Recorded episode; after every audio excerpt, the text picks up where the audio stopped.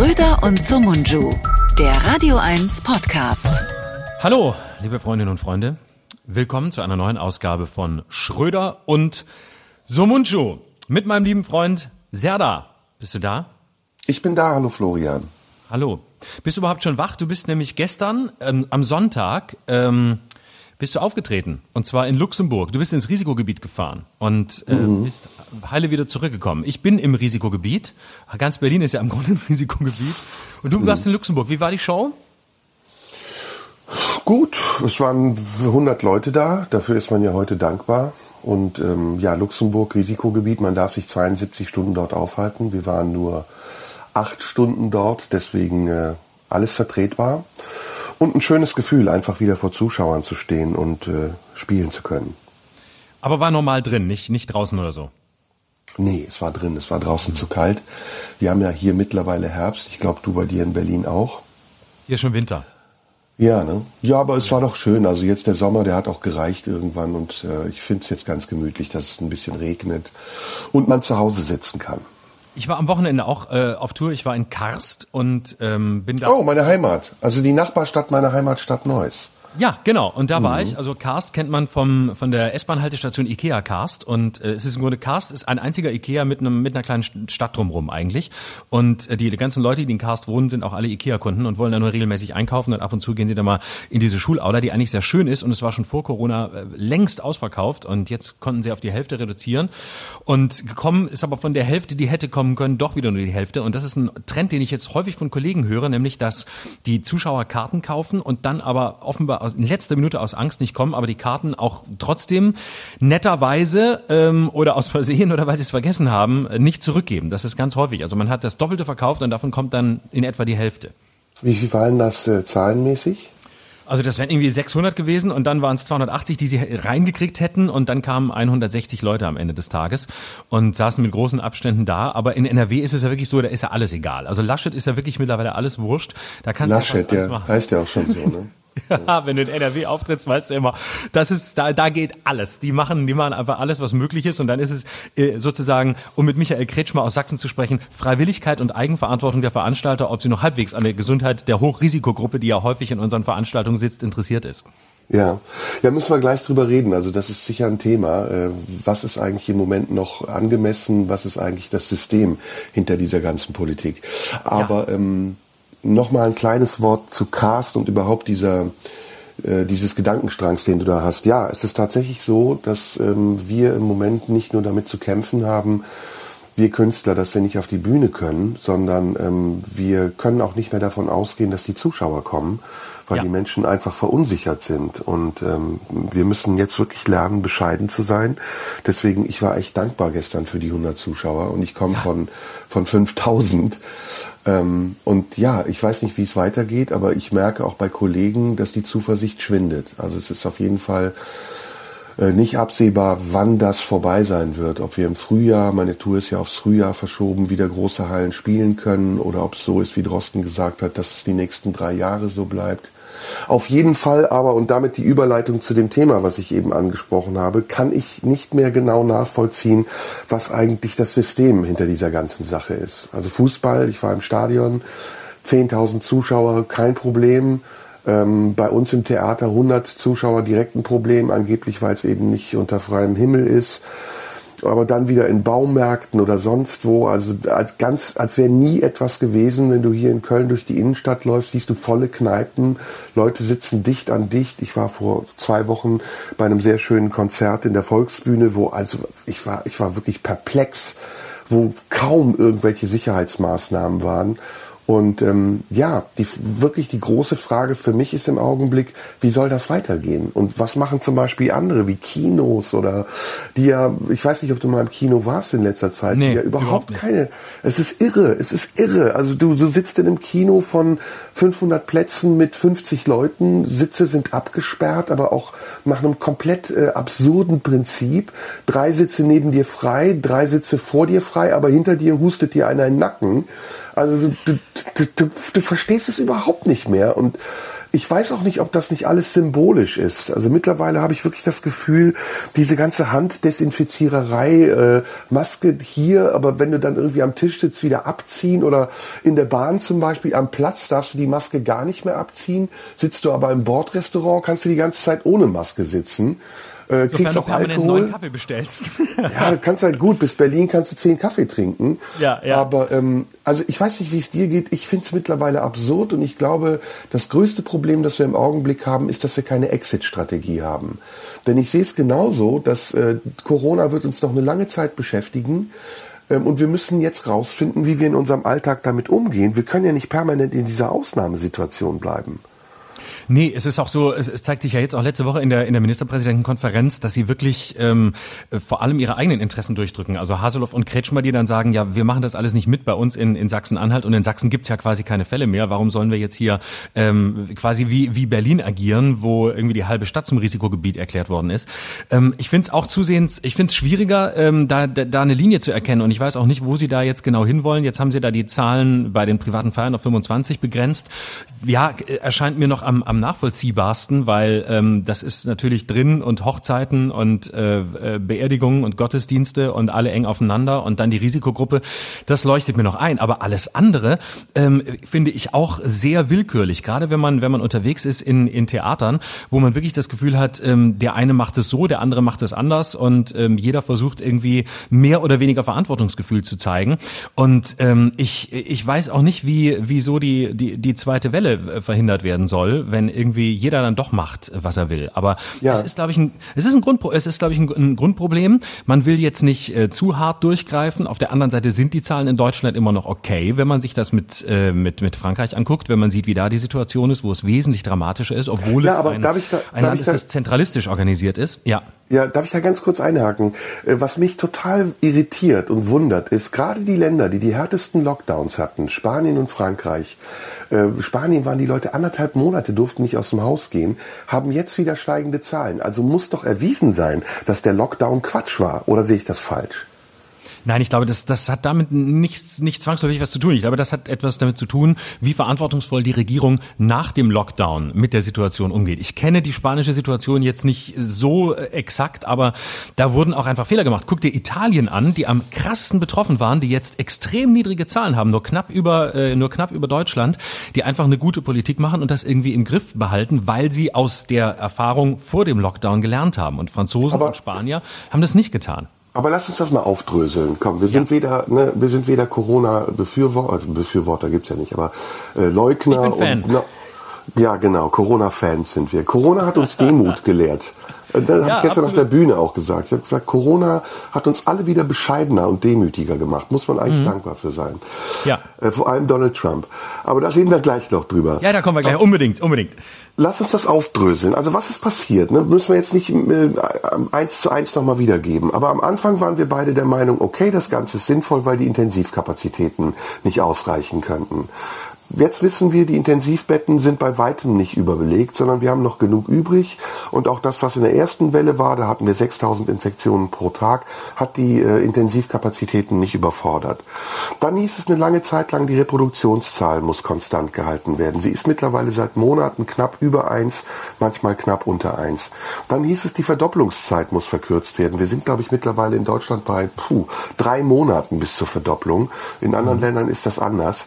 Ähm, und immer immer wieder kommen neue Dinge, bei denen man sich fragt, ist das jetzt eine Maßnahme der Politik, weil sie mehr wissen als wir? Und warum sagen sie dann nicht, was sie mehr wissen als wir?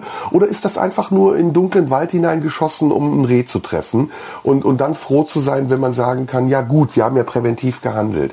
Ich kann es nicht beurteilen. Was ist der Unterschied von uns zu anderen? Also warum geht es uns im Moment verhältnismäßig gut oder wird es uns irgendwann genauso schlecht gehen wie den anderen? Ich bin total orientierungslos. Wie geht's ja, dir damit? Also ich, ich glaube, es, es sind mehrere Faktoren. Zum einen geht's uns besser als anderen Ländern, weil wir ähm, ein, ein Land sind, in dem die Menschen schlichtweg nicht so nah aufeinander hocken wie beispielsweise in Spanien. Das ist da einfach ein Faktor, dass das Leben viel stärker draußen stattfindet, viel stärker in engeren Räumen drin stattfindet und man auch draußen einfach eine größere Nähe zulässt.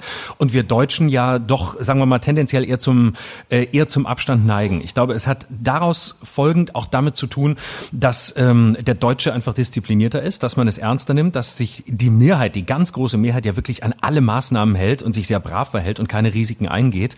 Ähm, wenn man sich anguckt, ich habe die Tage gelesen, es gibt sogar 13 oder 13 Prozent aller Deutschen sagen sogar in irgendeiner Umfrage, sie würden sich sogar noch härtere Maßnahmen wünschen. Also es ist ihnen eigentlich noch zu sanft. Und ich glaube, es herrscht in Deutschland eine andere Disziplin als beispielsweise in, in Spanien. Ähm, wenn dann noch die Politik gewisse Fehler macht, äh, hast du natürlich schnell wieder ein, ein exponentielles Wachstum.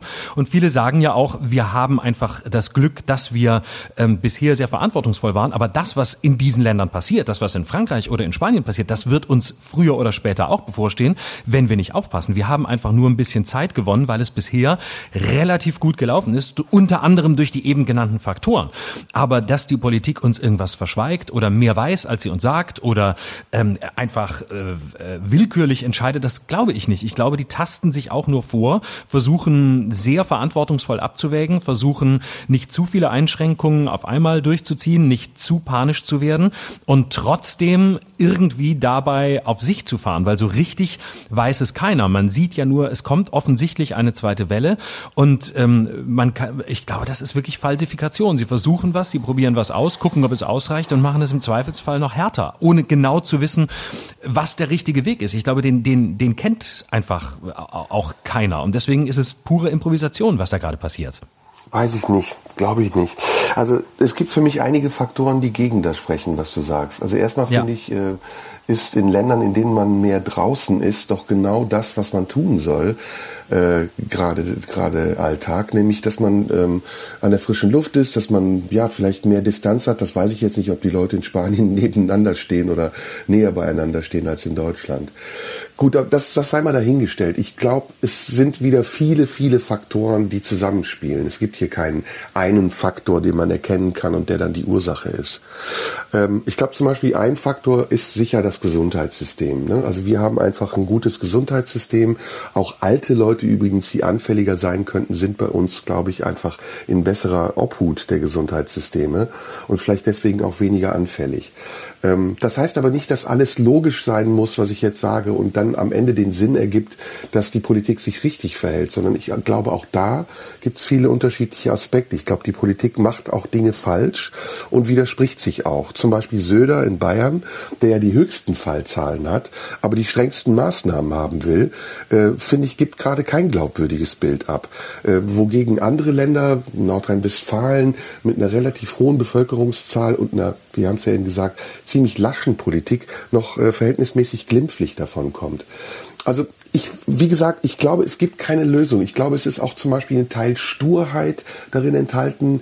Die Kanzlerin neigt ja dazu, in solchen Konfliktsituationen auch irgendwann zu beharren. Das hat sie in der Flüchtlingsfrage ja auch gemacht. Und was mich am meisten stört, und da waren wir uns ja, glaube ich, von Anfang an einig, ist, dass die Politik nicht transparent genug erklärt, warum sie was macht. Und ich glaube auch, und das ist noch ein weiterer Faktor, dass sie sich von zu wenig unterschiedlichen Meinungen beraten lässt. Also ich kann das jetzt nicht, den Hintergrund kenne ich nicht, ich kann es auch wirklich nicht realistisch beurteilen, aber ich glaube immer noch, dass zu wenige Leute die Politik und die entscheidende Politik beraten. Ähm, du weißt, dass ich äh, mit Drosten habe ich jetzt kein Problem mit, aber ich glaube, Drosten ist eher ähm, jemand, der zur Übertreibung neigt und sich dann auch gerne schon mal revidiert, was ja ein Zeichen von Charakterstärke ist. Aber ich glaube eben, er ist nicht der Einzige. Und Lauterbach erst recht nicht, den würde ich mal gar nicht zu Rate ziehen, sondern es gibt viele, viele Leute ja im Moment in Deutschland, die sehr unterschiedlicher Meinung sind. Und aus diesem Querschnitt dieser unterschiedlichen Meinung wäre es aus meiner Sicht am vernünftigsten, sich ein Urteil zu bilden, was man dann auch permanent ändern kann. Wir müssen ja nicht mit der Politik, die wir im März beschlossen haben, im Oktober weitermachen. Und das tun sie ja auch. Ne, also sie, sie passen sich ja mit ihren Richtlinien dem an, was jetzt gerade an Zahlen und an, an Stand der Dinge vorhanden ist. Aber wenn es einen Kritikpunkt gibt, der meiner Meinung nach auch Kritiker auf den Plan ruft, berechtigterweise, nicht in der Art, wie sie kritisieren, sondern äh, in dem, was sie kritisieren, dann ist es, dass die Politik von Anfang an versäumt hat, noch transparenter zu sein und im Internationalen auch einen gemeinsamen Nenner zu finden. Denn guck mal, du weißt es doch genauso wie ich. In Luxemburg zum Beispiel sind die Fallzahlen hoch, weil die Luxemburger, ich glaube, mit 68 Prozent die höchste Testrate überhaupt in Europa haben. In Deutschland äh, haben sich die Tests seit Sommer dramatisch oder drastisch erhöht, so dass natürlich auch die Fallzahlen steigen. Hinzu kamen die Urlaubsrückkehrer, hinzu kamen etc. und so weiter und so fort.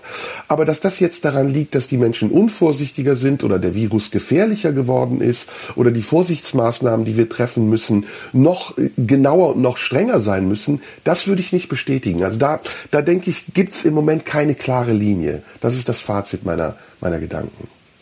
Das sehe ich auch so. Dass es keine klare Linie gibt, sehe ich auch so. Nur sehe ich es ehrlich gesagt weniger dramatisch, weil ich einfach ähm, auch nicht wüsste, wie sie es sonst machen sollen. Also ich finde auch nicht, dass zu wenig erklärt wird. Also äh, ich finde zum Beispiel, dass gerade Angela Merkel, der man das in der Flüchtlingskrise völlig zu Recht vorwerfen konnte, dass sie quasi gar nicht gesprochen hat, hat ja jetzt mehrfach betont, ähm, warum was gemacht wird, hat jetzt wieder das exponentielle Wachstum beschrieben, hat wieder gesagt, wir könnten, wenn es im Moment ähm, so weitergeht wie jetzt, in einer Perspektive von drei Monaten im Dezember bei, ich glaube, 19.000 1000 Neuinfektionen sein ähm, pro Tag, wenn ich es richtig verstanden habe, dann, dann sind wir in einem ganz anderen Punkt. Also ich glaube eigentlich schon, dass das sehr, dass das ausreichend, ausreichend erklärt wird. Also ich habe das Gefühl, ich kann dem, ich kann dem folgen und ich äh, finde es insgesamt sehr verantwortungsvoll. Ich finde es sehr abwägend. Klar könnte man sich wünschen, dass ähm, das noch einheitlicher läuft, dass man vielleicht sogar, ähm, äh, was weiß ich, eine europäische Regelung findet. Auf der anderen Seite ist eben das Vorgehen nur innerhalb Deutschlands äh, so, dass man sagt, ja, wir gucken einfach lokal, was ist in den jeweiligen äh, Regionen los und dann reagieren wir eben entsprechend lokal begrenzt mit den Maßnahmen für die Gegenden, die es betrifft und versuchen eben die außen vor zu lassen, die weniger Fälle haben. Und warum dann eben Bayern so dasteht, wie es dasteht, obwohl äh, Söder da den, äh, den Kopf gibt, nobody knows. Warum steht NRW so gut da, obwohl Laschet alles wurscht ist? Nobody knows. Ich glaube, man, man kann es schlichtweg, man kann es schlichtweg nicht erklären. Aber dass, dass so wenig erklärt wird, finde, finde ich jetzt gar nicht so, finde ich gar nicht so, so sehr. Zumal doch, doch. ich auch gar ich nicht. Gebe mal, ja? Ich gebe dir mal ein konkretes Beispiel. Ähm, okay. Fußball. Bleiben wir beim Fußball. Fußball. Fußball ja. hat eine Lobby und äh, die Vereine können Forderungen stellen, die die Gesundheitsämter und die Behörden vor Ort dann auch zulassen. Ähm, aber es ist, das meine ich mit Widersprüchlichkeit, es ist wirklich kein klares Konzept zu erkennen, wonach diese Entscheidungen getroffen werden. Am Wochenende äh, fand in Köln ein Fußballspiel statt und am Abend zuvor hat das Gesundheitsamt und die Behörden 300 Zuschauer ins Stadion zugelassen. Äh, davor die Woche gab es in Mönchengladbach, was kaum 35 Kilometer entfernt ist, ein Fußballspiel mit 11.000 Zuschauern. Also das ist das, was ich meine. Da sagt doch jeder normale Mensch, Moment mal, irgendwie äh, die Inzidenz mag in Köln bei 35 liegen und in Gladbach bei 28. Aber wo ist bitte schon die Grenze, um zu sagen, wir lassen jetzt 300 oder 10.000 zu? Das ist die ja. Frage. Ja, ja, bei Fußball verstehe ich es auch nicht. Ich, das ist natürlich äh, die, die Lobby-Diskussion. Äh, das ist ein bisschen wie wir unterstützen äh, die Autoindustrie völlig sinn- und zwecklos, wie, wie direkt im Frühjahr geschehen. So ist es da natürlich auch, dass man sich fragt, warum Fußball? Also warum müssen jetzt Zuschauer in, in ein Fußballstadion in der Zahl? Da gebe ich dir recht. Liegt aber vielleicht auch daran, dass ich im Gegensatz zu dir beim Thema Fußball relativ leidenschaftslos bin und da aufpassen bin, dass das vielleicht der letzte Ort ist, wo 10.000 Leute irgendwie zusammenstehen müssen. Obwohl ich es jedem, jedem Fan gönne, dass er, dass er wieder ins ins Stadion kann. Ich habe da, hab da nichts dagegen. Aber es ist, das ist natürlich die, die alte Nummer. Wir, äh, wir, wir lassen dem, dem Fußball ähm, möglichst freie Hand, weil er eine starke Lobby hat und weil es um sehr viel Geld geht. Ja, das ist scheiße, natürlich. Das, das finde ich auch. Aber ich glaube, dass es, dass wir vielleicht, äh, ich bin da ehrlich gesagt, keine Ahnung, ich bin da gar nicht so pessimistisch gerade. Es liegt vielleicht auch daran, äh, dass, dass ähm, ich so äh, jetzt das Gefühl habe, es kommt jetzt doch einiges. Also es ist ja jetzt im Oktober sind ja die, werden ja jetzt die, die Schnelltests äh, zugelassen lassen, die ja sehr, sehr weit sind. Da braucht es zwar im Moment noch einen Arzt, aber es wird eine Frage von wenigen Wochen sein, bis du das zu Hause machen kannst, quasi wie ein Schwangerschaftstest. Und dann hast du innerhalb von 15 Minuten Klarheit, ob du infiziert bist oder nicht. Und ich glaube, dass das ganz andere Möglichkeiten eröffnen wird, ähm, indem du, keine Ahnung, deinen Test mitbringst oder ähm, erstmal beispielsweise vor ähm, Club oder, oder Theatertüren oder was auch immer eben einen Test anbietest, kommst eine Viertelstunde früher, die meisten Leute kommen sowieso früher. Du hast relativ schnell eine Klarheit. Also ich, ich glaube, das kommt. Ich bin da gar nicht so pessimistisch. Ich glaube, dass wir da in den nächsten Monaten noch bis Ende des Jahres einen großen Schritt machen werden. Es wird nicht alles deshalb normal sein, aber ähm, ich glaube, dass die, die Medizin da jetzt so weit ist, dass da einige Erleichterungen kommen, die es vielleicht dann auch möglich machen, beispielsweise Theater oder von mir aus auch äh, Fußballstadien oder was auch immer oder wenigstens Kinos äh, wieder, wieder voller zu machen. Das glaube ich ehrlich gesagt schon. Ich glaube, das wird sich die nächsten Wochen weisen. Ich bin nicht pessimistisch, also da verstehst du, glaube ich, mich falsch. Ähm, ich bin nur ähm, irritiert, sagen wir mal so. Mhm. Und äh, vieles, ähm, was jetzt äh, da ist, was angekündigt wurde als heilsbringende Lösung, zum Beispiel die Corona-App, ist ja doch nicht so effektiv, wie man dachte. Ja. Weil, äh, weil vielleicht die Leute sie nicht nutzen, was ich nicht glaube. Man hat Millionen von Leuten, die sich auf ihr Smartphone geladen haben. Erstaunlicherweise, das in einem Land, in dem der Datenschutz sehr vorderrangig ist, äh, vorrangig ist. Aber trotzdem ist das nicht das gewesen, was, glaube ich, sich die Politik oder wer auch immer davon versprochen hat. Mein Problem ist ein anderes. Ähm, ich glaube, also mal abgesehen von der Transparenz, die ich mir wünschen würde, mehr Transparenz und mehr unterschiedliche Meinungen auch zuzulassen, um auf einen gemeinsamen Nenner kommen zu können, der am vernünftigsten ist und nicht einfach nur rigide von oben herab zu entscheiden, was mich sowieso sehr stört. Also der Tonfall von Söder und auch der neuerliche Tonfall von Merkel, so wir machen das jetzt, das erinnert mich so ein bisschen an die Basta-Politik der 90er Jahre von Helmut Kohl. Ähm, das, das ist nicht, finde ich, nicht angemessen in einem Land, in dem viele Menschen leben, die klug genug sind zu entscheiden, was sie von dem halten, äh, was in den Medien steht oder was ihnen die Politik berichtet. Und wie gesagt, man darf da den Protest auch nicht den falschen Leuten überlassen. Du siehst ja, du warst ja auf der Demo in Stuttgart, dass sich da sehr viele Gruppierungen gemischt haben und dass sich unter diese Gruppierung der vielleicht berechtigterweise Zweifelnden auch Leute gemischt haben, die das für ihre unlauteren politischen Zwecke missbrauchen. Und da finde ich, muss die Politik auch sehr aufmerksam sein, wer immer diese Politik auch ist. Das sind unterschiedliche Parteien, die sich auch sehr unterschiedlich verhalten. Mein Problem ist eher was anderes und das habe ich ja eben kurz angesprochen. Das ist, was ist die Exit-Strategie? Ab wann wird die Politik die Verantwortung wieder auf den Bürger übertragen und sagen, okay, bis hierhin konnten wir euch helfen, aber jetzt seid ihr wieder für euch selbst verantwortlich. Denn wir stehen jetzt kurz vor der Grippesaison der nächsten. Wir werden Krankheiten haben in den nächsten 10, 20, 100 Jahren. Wird es dann immer dazu kommen, dass die Politik eingreift und sagt, wir müssen unsere Bürger schützen, indem wir Verbote und Richtlinien erlassen, die ihr Leben massiv einschränken? Du und ich, wir beide sind Zeugen dessen. Wir können nicht mehr auf die Bühne seit acht Monaten. Also ich glaube nicht, dass das eine Exit-Strategie ist, die eine Perspektive hat. Was wir aus meiner Sicht brauchen, ist, dass man jetzt sagt, okay, es gibt einen Tag X, an dem Tag X wird abgerechnet, dann werden wir sehen, was ist eigentlich im letzten Jahr passiert, welche Maßnahmen haben dazu geführt, dass es nicht noch schlimmer geworden ist, was wäre vielleicht passiert, wenn es schlimmer geworden wäre und nicht nur mit vagen Hochrechnungen, wie die Kanzlerin das in der Pressekonferenz gemacht hat, hat. Und daraus kann man dann Schlüsse ziehen für die Zukunft. Und noch eine Sache, und ich weiß, was du darauf antworten wirst. Du wirst sagen, das ist der Fluch der guten Tat. Florian, wir haben immer noch in Deutschland unter 300.000 Fälle insgesamt. Wir haben in einem Land wie in den USA, das ist alles viel zu viel. Jeder, der krank wird, ist einer zu viel. Jeder, der daran stirbt, ist ein tragischer Einzelfall, den man nicht über einen Kamm scheren darf. Aber wir haben insgesamt, auch in Ländern, in denen die Pandemie wütet, wie in den USA, immer noch vergleichsmäßig sagen wir mal, durchschnittliche bis leicht überhöhte Zahlen. Aber wenn du das mit Pandemien oder mit Epidemien der letzten 20, 30 Jahre vergleichst, weiß ich nicht, ob das, was wir weltweit ausgelöst haben, eine Schwächung der Wirtschaft, äh, eine Debatte über die Grundrechte etc. etc. und auch Folgeschäden dieser, dieser Maßnahmen, ob das nicht schlimmer ist als das, was wir verhindern wollten. Das weiß ich auch nicht. Ich glaube, da gibt's auch keine Antwort. Also ich, das ist äh, das Schwierige an der an der Gesamtgemengelage. Ich, ich kann es auch nicht, ich kann es auch nicht einschätzen. Also nach dem, was was man jetzt sieht und merkt, ist es ja offenbar so, ähm, dass die dass die Krankheit, ohne es verharmlosen zu wollen, aber der Krankheitsverlauf doch in der in der Mehrheit ähm, doch eher milde ist. Also es hätte uns wesentlich härter treffen können und es hätte eine wesentlich krassere Pandemie sein können und es hätte auch wesentlich mehr ähm, noch, noch ansteckender sein können und noch schneller zum zum Tod führen können können, auch für Menschen, die nicht der Risikogruppe angehören. Und selbst da geht's ja doch bei, gibt's, gibt's ja doch offensichtlich nach allem, was man sieht, sehr viele milde, milde Verläufe.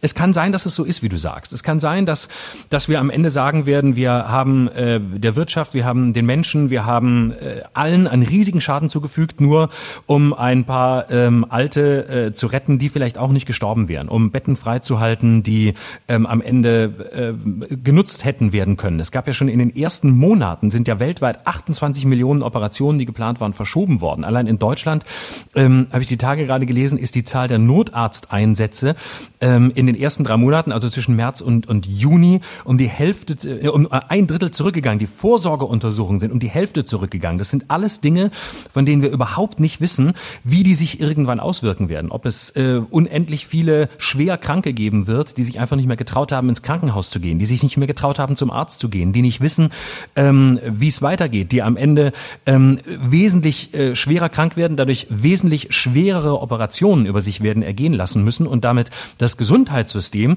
noch viel stärker belasten, als es eigentlich der Fall gewesen wäre. Und das alles steht uns noch bevor. Das sind alles offene Rechnungen. Genau wie wir nicht wissen, wie viele Kinos werden überleben, wie viele, ähm, wie viele, wie viele Theater werden überleben. All das, äh, da, da kommt noch eine, eine riesige Welle auf uns zu äh, an, an äh, wirtschaftlichen Folgen, an, äh, auch an menschlichen Katastrophen, ähm, die wir noch gar nicht absehen können. Aber, aber trotzdem bin ich einfach nicht sicher, ob ob man das, ob man das aufrechnen kann. Also ich, ich bin immer noch der Auffassung, das Problem ist, dass es nicht, dadurch, dass man es nicht wusste und dadurch, dass große Fehler in der Vergangenheit gemacht wurden, nämlich schon, dass die, die Risikoanalyse Pandemie, die im Jahr 2012 im RKI vorlag und nicht ernst genommen wurde, ähm, da fingen die Fehler an. Also es war seit acht Jahren klar, dass die Wahrscheinlichkeit, dass das, was jetzt passiert ist, uns erreicht, sehr hoch ist. Einfach, weil Pandemien sich im 21. Jahrhundert ganz anders ausbreiten als früher und weil es eben kein ostasiatisches Problem mehr ist, wo man immer lange Zeit drüber drüber, drüber gelacht hat, ach guck, da laufen die Chinesen wieder mit, der, mit, dem, äh, mit, der, mit dem Atemschutz durch die Gegend, sondern dass das kommen wird. Und das war seit acht Jahren klar. Es wurde immer wieder drüber gesprochen und auch Bill Gates hat immer wieder davor gewarnt und gesagt, es wird der Moment kommen, wir werden vorbereitet sein müssen, was müssen wir tun äh, und hat immer wieder darauf hingewiesen. Und nichts ist passiert. Da fangen die Verfehlungen ja schon an. Also ich glaube, wir müssen da viel weiter zurückgucken und ähm, hoffen, dass ein Lernen möglich ist in einem viel größeren Horizont als nur dem von wenigen Monaten, in denen diese Pandemie jetzt akut geworden ist. Und trotzdem möchte ich auch sagen, trotzdem ist, bleibt es die Paradoxie, dass es am Anfang nicht klar war, wie gefährlich das Ganze ist und immer ähm, quasi am, am, am Horizont stand, dass das ultimativ Schlimmste, was passieren kann, eine ähm, Überlastung der Krankenhäuser, eine völlige, ähm, ein völliges Zusammenbrechen des Gesundheitssystems, zu dem es vielleicht auch nicht gekommen wäre. Wir wissen es nicht. Aber dadurch, dass man es in dem Moment nicht besser wusste, kann ich nachvollziehen, dass die Maßnahmen durchgesetzt wurden, die, durch, die, die durchgesetzt wurden. Ich, kann es mhm. noch immer nachvollziehen, auch wenn ich da zugegebenermaßen ähm, mittlerweile auch äh, ambivalenter bin. Aber ich sehe, die, ich sehe die Alternative nicht vor dem Kenntnisstand dessen, der damals da war. Und ich fürchte, äh, die große Lektion Lektion, die extrem schwer ist, ist mit Ungewissheit in dieser Situation leben zu lernen, mit, mit großer Ungewissheit, mit, äh, mit, mit großen Fragen, die im Moment nicht beantwortbar sind. Ich wüsste auch nicht, wo der Moment des Exits ist. Ich weiß auch nicht, ob am Ende wirklich mehr Überwachung von dieser Pandemie bleibt, so dass das wirklich das Einfallstor ist, um zu sagen, hey, wir können jetzt, äh, wir haben jetzt ganz andere Dinge, wir haben jetzt ganz andere Hebel, die wir in Bewegung setzen können, weil wir es ausprobiert haben und weil wir sowas wie die Corona-Warn-App hatten. Und ja, das ist unter den schlechten Möglichkeiten die beste. Beste. Aber ähm, wer weiß, was daraus erwächst und was daraus an Überwachungsmöglichkeiten noch kommt. Auch das ist möglich. Aber es bleibt der Moment des Umgangs mit unendlicher Ungewissheit. Mhm. Ja, Gut, ähm, sehe ich jetzt, äh, ist ja auch egal. Wir müssen uns ja auch nicht einigen. Also ich, Nein, das weiß, ist ja das Schöne, dass wir es nicht müssen. Nee, das ist ja gerade das Gute. Auch, ich glaube auch, dass es reicht. Also wir, wir, wir haben ja zwei sehr ähm, ähnliche Standpunkte. Ich bin ja auch gar nicht der Meinung, dass das alles Quatsch ist, was da gemacht wird. Aber ähm, es ist eben auch nicht alles richtig. Also es ist eine Mischung aus vielem und äh, dann auch wieder aus vielen Personen, unterschiedlichen Personen.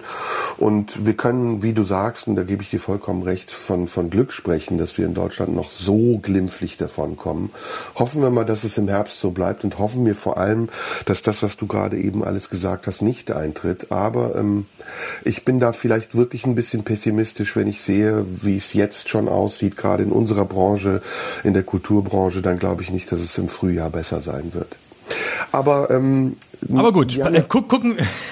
genau, wir haben ja einen Katalog an Themen zu besprechen. Ja. Wir wollen ja heute nicht auch wieder zehn Stunden machen. Ähm, aber bleiben wir bei nee, Corona. bleiben wir bei Corona. Ähm, ich sag jetzt mal, komm, ich gebe mal eine ganz vage Theorie äh, in den Raum. Okay. Ich glaube, dass ähm, Donald Trump, also erstens wird er sagen, der Virus ist von den Demokraten eingeschleust worden, weil im Augenblick erkranken nur Republikaner. Ich glaube, dass er so kackdreist ist, dass der sagen wird, die Demokraten haben den Virus in die Republikaner gebracht.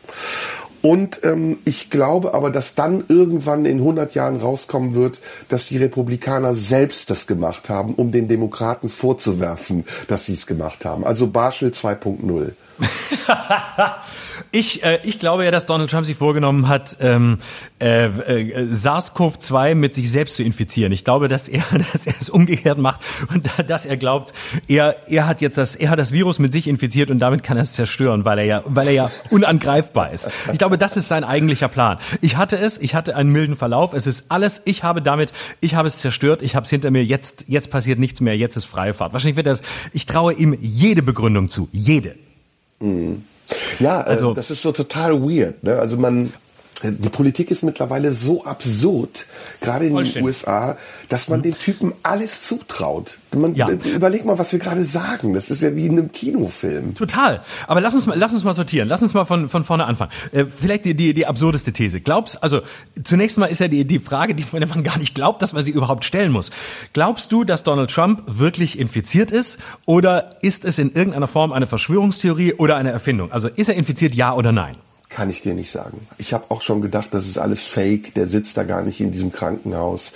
Ähm, nee, kann ich dir nicht sagen. Ich kann das nicht beurteilen. Ich habe die Videos von ihm gesehen, der wirkt relativ normal und munter. Äh, äh da gibt es sowieso so ein paar Sachen, die ich überhaupt nicht verstehe. Also er soll sich ja angeblich vor vier oder fünf Tagen infiziert haben. Und jeder weiß ja, dass der Verlauf der Krankheit erst nach sieben, acht Tagen sichtbar wird. Und jetzt sagen die Ärzte schon, alles ist okay. Er ist im Zustand der Genesung. Also ich, ich weiß das nicht. Ich weiß auch nicht, ob diese Nachrichten nicht so eine äh, vorbereitete Erfolgsgeschichte sein sollen, wie du ja gesagt hast. So, guck mal hier, Donald Trump, äh, der Terminator besiegt Covid in drei Tagen. Und was ist mit Melania? Wo ist Melania? Also ich verstehe ja, das stimmt. alles nicht. Von der weiß man, von der weiß man gar nichts. Wie ist, ist die eigentlich, tut's, äh, tut's der, hat die Schmerzen, kann, äh, hat die, muss die husten oder, oder liegt die im Bett oder, oder ich hab ist die, keine ist die fröhlich unterwegs oder, oder, äh, keine Ahnung. Ich weiß es nicht. Also du würdest, also äh, du würdest sagen, du, du würdest nicht sicher sagen, ob die Sache nicht vielleicht doch äh, komplett erfunden ist und quasi ein Wahlkampfmanöver ist unter dem Motto, äh, er ist jetzt krank und alle sagen, oh je, und dann kommt er irgendwie in ein paar Tagen zurück und ähm, ist wohl genesen, aber er hatte die Krankheit nicht und alle, die danach sagen, er, er, er, er war nicht infiziert, denen kann er dann wiederum, äh, nee, alle, die dann sagen, er, äh, nee, warte, ich scheiße, ja, hättest du mal eine Gegenfrage, hättest du vor zehn Jahren geglaubt, dass die Russen den US-amerikanischen Wahlkampf beeinflussen? Nein, das, das hätte ich das also. Hätte, nein. also das heißt, ich, ich also ich bin der Auffassung, ich glaube, ähm, ich also ich lege mich jetzt für den für, für den Stand der Dinge, den wir jetzt gerade wissen, fest. Ich glaube, er ist infiziert, ja, ähm, so viel glaube ich. Ich glaube nicht, dass es komplett erfunden ist und ich glaube auch nicht, dass es ein ein äh, Wahlkampfmanöver ist. Ich bin aber ähm, schon bei den Beteiligten, die sich da äußern, extrem skeptisch und glaube nichts. Also man hatte auf der einen Seite diesen diesen Meadows, da seinen Stabschef oder sein, sein, sein Stabschef, der gesagt hat, ja, es ist alles halb so wild und ähm, es, äh, äh, nee, der hat, Meadows war der, sorry, so Meadows hat gesagt, es ist alles ganz schlimm und ähm, er hat, es geht ihm nicht gut und äh, irgendwie Sauerstoff fehlt und er, deswegen musste er in dieses, in dieses Militärkrankenhaus. Und dann gab es wiederum seinen Leibarzt, der sagt, es geht ihm unglaublich gut, wobei der Leibarzt ja auch nicht mal richtig rechnen konnte und dann gesagt hat und nicht mal mehr wusste, wann er genau, wann die Infektion genau war oder festgestellt wurde, nämlich Donnerstagabend. Und Und dann sagte der Leibarzt wieder, ja, nee, in den letzten 72 Stunden. Das hätte aber bedeutet, er wäre schon am Mittwochmorgen ähm, getestet gewesen und das hätte er bedeutet, er hätte irgendwie dieses Golf-Dinner oder was er da in New Jersey abgehalten hat, im vollen Wissen um die eigene Infektion mitgemacht. Also das heißt, ab dem Moment, wo es um Kommunikation rund ums Weiße Haus geht, glaube ich auch nichts mehr und bin hochskeptisch. Aber ich würde mal zunächst sagen, äh, er ist infiziert, ja. Aber was den Verlauf angeht, kann man niemandem da trauen. Mhm. Ja, ja, ja, es gibt wirklich viele Widersprüche. Ne? Also der, der größte oder der simpelste Widerspruch war ja, dass er am ersten Tag nach Bekanntwerden der Infektion gesagt hat, ist alles gut, ist alles gut. Und am zweiten Tag hat er gesagt, es geht mir aber besser. Also so, ja. hä? Moment, es ging genau. dir doch dann, es ging dir doch schon gut, warum geht's dir jetzt besser? Und auch genau. die anderen Sachen, die man gehört hat, also dass sie gesagt haben, er soll jetzt ähm, präventiv in den Hubschrauber steigen, weil er noch irgendwie sich einen Anzug anziehen kann, damit man äh, nicht Bilder von ihm im Rollstuhl zeigt. Oder dass sie gesagt haben, erst nach Schluss der Börse soll er ins Krankenhaus eingeliefert werden, damit die Börse nicht abstürzt. Also wenn du das alles hörst, dann ja. denkst du so, sag mal, wo leben wir eigentlich? Ist das genau. alles real? Ist das ein Märchen? Ja. Aber ich glaube, genau. also was ich glaube... Er soll sich eins nur ja, ganz kurz als Ergänzung. Und er, er, hat sich, er hat sich ja offenbar geweigert, überhaupt ins Krankenhaus zu gehen. Zugleich soll er ja aber sein, sein Team gefragt haben, als er die Diagnose bekam, dass er positiv ist, muss ich jetzt sterben? Und jetzt sagt ja. er ja, er will jetzt, er will jetzt über, er will jetzt nochmal über Corona nachdenken. Er will jetzt doch nochmal nachdenken. Es hätte jetzt wirklich was in ihm ausgelöst und jetzt doch, jetzt doch nochmal. Jetzt äh, ist ja, es vielleicht doch alles, ähm, und er sagt ja, das ist doch alles die, real das ist für ihn die, die Schule, sagt er. Das ist nicht so wie Bücher lesen. Und ich meine, das spricht ja auch Wände, dass jemand Absolut. Bücher lesen verteufelt und sagt, man muss erstmal das wahre Leben erfahren. Aber ähm, ich glaube, was viel spannender sein wird, ist, wie geht der Wahlkampf weiter. Und ja. ähm, meine Prognose bleibt, dass Donald Trump mit großem Abstand gewinnen wird und dass ihm das alles total in die Karten spielt. Die Befürchtung teile ich, vor allem wenn der äh, in dem Moment, in dem äh, der, der ist, wenn es wirklich ein milder Verlauf sein sollte ähm, und so weitergeht, wie es sich jetzt im Moment andeutet, obwohl er ja echt Risikogruppe ist. Ne? Also ich meine, der Typ wiegt 110 Kilo, ist 1,90 Meter groß, liegt laut BMI knapp über der Fettleibigkeitsschwelle. Also ähm, der ist echt, das ist echt nicht ohne. Und ähm, er ist alt, er ist 74, da ist es, das ist wirklich äh, gefährlich. Also das heißt, er bringt eigentlich alles mit, um ähm, um ein, ein Hochrisikopatient zu sein, der früher oder später mindestens im Krankenhaus, wenn nicht auf einer Intensivstation oder gar einer Beatmung landet. Das heißt, wenn der milde Verlauf weitergeht, dann wird, dann bricht die Hölle los. Also wenn der da in, in zehn Tagen rauskommt, ähm, ich meine, bei Boris Johnson hat es auch zehn oder 14 Tage gedauert, der war aber immerhin auch 20 Jahre jünger. Ähm, wenn der da rauskommt in, in zehn Tagen und es war alles nicht so schlimm und er gibt noch, macht noch drei Videobotschaften, wo er da sitzt, irgendwie gefühlt im Schlafanzug und mit zerzauster Frisur, für die er irgendwie tausende Dollar bezahlt hat. Und dann kommt er raus und kann sagen, ey, es ist alles halb so wild, ähm, ich bin raus, es war nicht schlimm, dann, dann wird, dann ist meine Prognose auch, dann wird er haushoch gewinnen, weil dann hat er so einen Lauf und dann kann er sagen, es ist harmlos, es ist nicht schlimm. Ähm, ich bin total nachdenklich geworden. Ich habe natürlich auch gemerkt, boah, ich hatte Angst und so. Er kann die Karte ausspielen, dass er sehr emotional ist, dass es ihm furchtbar leid tut für alle, die infiziert sind. Aber am Ende ähm, kann man das überleben, wenn man nur stark und mächtig genug ist. Und wenn er diese, wenn die Nummer spielt unter dem Motto schlimm für die 200.000, die in den USA bisher gestorben sind, aber hey, wer stark genug ist, Eigenverantwortung, wie die USA, wie die Amerikaner, wir können das besiegen. Wenn ihr wollt und wenn ihr stark genug seid, daran zu glauben, dass ihr Corona besiegt, dann macht ihr es wie ich und dann besiegt ihr es. Und wenn ihr es besiegen wollt, müsst ihr mich wählen. Dann fürchte ich auch, könnte er das echt schaffen. Mhm. Ich sehe gerade, während wir sprechen, die Titelzeile der Bild, Bild Online. Das ist unglaublich. Hast du einen Rechner? Guck dir das bitte an. das ist die billigste, das ist die billigste Fotomontage, die ich je gesehen habe. Das ist unglaublich da haben sie dieses, die haben das Auto abgebildet, mit dem Trump ja, ja. durch diese Menschenmenge gefahren ist und haben ihn aber auf das Auto drauf montiert, so dass es so aussieht, als würde er aus dem Auto rausgucken. das, das, ist, das kriegst du doch nicht mal in Photoshop so schlecht zusammengebastelt. Das ist wirklich miserabel. Was sind, denn, was sind denn das eigentlich für Grafiker, die Julian Reichelt da beschäftigt? Ganz ehrlich. Das kann Hast doch die, nicht sein.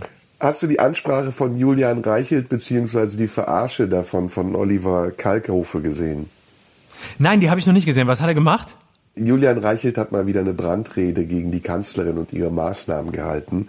Ja. Weil es pendelt, pendelt ja bei der Bild immer noch hin und her. Ne? Mal ist es ja. äh, die Katastrophe, mal ist es alles übertrieben und Julian Reichelt verkörpert diese Wischiwaschi-Haltung gerade perfekt, finde ich, indem er eben seine Leute darauf ansetzt, immer mehr Panik zu schüren und zwar wirklich äh, absurde Panik zu schüren und auf der anderen Seite aber dann den Mäßigenden spielt und sagt, äh, ja das ist alles gar nicht so schlimm, weil die Bildzeitung einfach immer noch auf diesem Grad wandert und merkt, dass sie so bessere Verkaufszahlen erreicht, wenn sich die Leute eben äh, bei der Stange hält. Aber ähm, die Rede musste dir angucken. Bildzeitung haben wir ja schon genug drüber gesagt, würde ich auch, glaube ich, das können ja. wir uns sparen. Ja. Aber sag mal, also wir beide sind der Meinung, Donald Trump wird die Wahl gewinnen. Ich glaube, äh, Joe Biden ist ein Bauernopfer für Michelle Obama. Die wird nächstes Mal antreten und dann wird sie auch gewinnen. Das kann ich mir gut vorstellen, ja. Dass, dass man jetzt einmal dem, dem alten Mann da äh, nochmal eine Chance gibt, der noch älter ist als Trump und im Wissen, dass er es wahrscheinlich sowieso nicht schafft. Und da macht Trump eine zweite Amtszeit, gestellt aus, der, ähm, aus dem Militärkrankenhaus raus äh, und, oh Gott, oh Gott, eine zweite Amtszeit, ich will es mir nicht vorstellen. Also ich halte die Wahrscheinlichkeit, stand jetzt äh, für größer, dass er nochmal wiedergewählt wird und da irgendwie durchkommt, als dass er nicht wiedergewählt wird. Ich, für, ich hm. fürchte ja. Ich, äh, da sind wir aber direkt bei unserer Wahl. Da sind wir ja. direkt bei unserer Wahl. Ähm, ist ja nicht mehr lange, ist ja ein Jahr, der Wahlkampf beginnt bald. Ähm, was glaubst du? Ich glaube, Merkel wird auf jeden Fall einen Abgang machen, das steht fest. Ja. Übrigens ja. ist ja immer noch Kramp-Karrenbauer Vorsitzende der CDU. Ja, man merkt es gar nicht, ne? die unauffälligste Vorsitzende, die ja. es je gab. Und ja. eigentlich macht sie einen ganz guten Job, oder? Also ich finde, ja, jetzt natürlich. hat sie sich gefunden. Genau, und zwar, sie macht es völlig, und zwar, sie macht es still und leise, man kriegt es eigentlich gar nicht mit, man ist so hin und her gerissen, ob man nicht einfach sagen soll, lass sie weitermachen, weil es läuft ja alles, ohne dass man sie hört und ohne dass man es mitkriegt. Und ja. sie muss auch gar nicht mehr, noch im letzten Jahr hat sie ja wirklich kein keine Scheiße ausgelassen. Sie ist ja wirklich in jeden Haufen getreten, den man ihr offensiv vor die Nase gelegt hat. Ne? Ja. Der, der Rezo-Umgang, ähm, die ganzen Reden auf dem Parteitag, ähm, also wirklich alles, wo du denkst, gibt's eigentlich niemanden, der dich berät. Und jetzt, wo sie weiß, dass es bald vorbei ist, macht sie den Job einfach so, wie man ihn machen muss. Still und leise, sodass du dich schon fast fragst, wer braucht eigentlich eine CDU-Vorsitzende, äh, wenn eigentlich alles sowieso so vor sich hinläuft. Das heißt, ja. jetzt, wo es nicht mehr drauf ankommt, hat sie sich gefunden. Und jetzt muss sie auch noch so lange durchhalten, durchhalten, obwohl sie eigentlich gar nicht mehr will. Und ja. äh, die CDU weiß ja auch noch gar nicht, wie, es, wie sie im Dezember diesen Parteitag abhalten soll. Ja.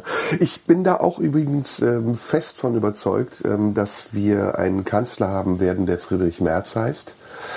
Ähm, Nein, ich, da halte ich sofort dagegen, aber sag erst. Ja, sag erst. Ich, ich werfe jetzt wieder eine steile These in den Raum. Ja, los. Also ich glaube, die CDU setzt im Moment darauf, ähm, zurückzugehen zu einem Parteivorsitzenden und zu einem Kanzlerkandidaten, der auch Kanzler werden wird, ähm, der alles in einer Hand hält. Ich glaube, das ist sowieso ein Zeitalter der der ähm, Alleinherrschenden bevorsteht. Ich glaube, nicht nur Donald Trump wird die Wahl gewinnen, auch Boris Johnson bleibt an der Macht, trotz seiner fatalen, verfehlten Politik, gerade jetzt auch im Hinblick auf den missglückten Austritt aus der EU oder diesen tollpatschigen, nennen wir ihn mal, Austritt aus der EU.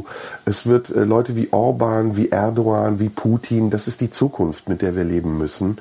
Und ähm, in Deutschland wird sich das angleichen. Ich glaube, das Zeitalter der Mittelmäßigkeit und der alternativlosen Mittelmäßigkeit wird mit Merkel zu Ende gehen und wir werden äh, wieder auf, na, sagen wir es mal, rigidere ähm, äh, Zeiten zugehen. Und März wird, Söder sehe ich keine Chance, ich gehe es mal ganz schnell durch, Söder sehe ich keine Chance, Bayer wird nicht Bundeskanzler in Deutschland werden, dafür fehlen ihm die nötigen Stimmen aus den anderen Bundesländern. Laschet ist ähm, meiner Meinung nach uncharismatisch, der schafft es nicht, die Leute auf seine Seite zu ziehen, selbst wenn er noch so liberal wirken mag. Und Röttgen, von dem sprechen wir jetzt gar nicht mal. Und wer soll es sonst machen? Sag mir, was du denkst. Also, ich halte dagegen. Ich ähm, halte jetzt, ich halte jetzt mal gegen beide Thesen und äh, auch wenn ich äh, vieles von dem, was du sagst, nachvollziehbar finde. Ich halte erstens äh, der, der, die Grundthese ähm, für falsch, dass wir auch in Deutschland ähm, die ein Zeitalter der Alleinherrscher haben werden. Äh, das glaube ich nicht. Ähm, dafür ist die die Zeit nicht da. Dafür ist die Zufriedenheit mit dem, was Merkel macht, viel zu groß. Also wenn Merkel jetzt sagen würde im nächsten Jahr, hey Leute, Pandemie, schwierige Situation, wir haben es nicht überstanden, ich mache noch mal eine Runde, ich mache noch mal zwei Jahre, bis die Pandemie vorbei ist. Das wird sie nicht tun, da sind wir uns völlig einig. Aber wenn sie das sagen würde, ähm, bekäme die CDU wahrscheinlich ein, ein Ergebnis, wie sie es seit Jahrzehnten nicht mehr bekommen hat. Das heißt, Deutschland ist per se eine Konsensdemokratie und ist es im Moment in Zeiten der Krise mehr denn je. Mehr denn je wünscht man sich eine, eine Merkel, die genauso weitermacht, die unaufgeregt einmal oder zweimal im Jahr erklärt, was ein exponentielles Wachstum ist, äh, ein paar Zahlen dahin hinlegt und dann wieder verschwindet, still und leise weitermacht. Diese, dieser Wunsch ist in Deutschland so stark wie in kaum einem anderen Land. Ähm, der war schon immer da, ähm, dieser Wunsch, der war schon immer seit, mindestens seit, seit, dem, seit dem Zweiten Weltkrieg da, möglichst ruhig geregiert zu werden. Und ähm, deswegen würde ich schon mal die, der These widersprechen. Das ist äh, und in der Krise erst recht nicht. Das Zweite ist, ähm, dass diese diese starken Ansager viel zu viel zu angreifbar sind, mindestens mit dem, was sie bisher gesagt haben. Und gerade die CDU als Partei die nichts mehr hasst als den internen Streit, die nichts, also die nichts mehr hasst als die Gefahr, nicht einfach weiter regieren zu können, wird kein Risiko eingehen und einen Mann zum Vorsitzenden machen, der am Ende vielleicht zu spitz ist, zu gefährlich, zu ähm, zu äh, unkorrekt, äh, zu provozierend und damit äh, gefährden könnte, dass die CDU ihrem Selbstverständnis nicht gerecht wird, nämlich wir sind per se die Regierungspartei in diesem Land und wir werden weitermachen, egal was passiert. Wir haben das Land durch jede Krise gebracht und wenn die SPD mal regiert hat, dann waren es Fehler der Geschichte, die passieren. Auch der Wähler macht mal einen Fehler. Und deswegen glaube ich, dass sie in einer Situation wie dieser mehr denn je darauf achten werden, dass es eher noch ein Laschet wird, was ich auch nicht glaube, aber dass es eher noch ein Laschet wird, der gefahrlos ist, weil der regiert das größte Bundesland, der ist irgendwie nett, der ist freundlich, der hat das mit dieser Krise mindestens bis jetzt in NRW ganz gut hingekriegt, obwohl durch Tönnies und viele Fälle er auch immer wieder in der Kritik war. Er ist den weichesten Weg gegangen und es, es hat funktioniert. Ich glaube, die werden den Weg des geringsten Widerstands gehen und deswegen würde ich, ohne mich bisher festzulegen, wen ich meine oder von wem ich glaube, dass das wird, würde ich zunächst mal sagen, März auf gar keinen Fall. Zu alt, aus der Zeit gefallen viel zu viele Thesen, die am Ende falsch verstanden werden, Diskussionen darüber, ob ein schwuler Bundeskanzler sein kann oder nicht, die Nähe sofort von Schwulen und Pädophilie, die dann nicht so gemeint war. Das ist nicht das, das ist nicht das Profil der CDU in dieser Zeit. Mhm. Ja, Gut, äh, rollen wir es mal anders auf. Ja. Äh, regieren ist ja heute nicht anders möglich als ähm, mit Koalitionspartner. Und wenn wir das mal ähm, vage hochrechnen, was uns bevorsteht, können wir, glaube ich, sicher sein, dass die Grünen ein sehr starkes Ergebnis erzielen werden und mit der SPD um die Position 2 sich streiten werden. Ähm, ja. Scholz als Kanzlerkandidat sehe ich bei knapp über 20. Wenn er Glück hat, kommt er auf 24, 25.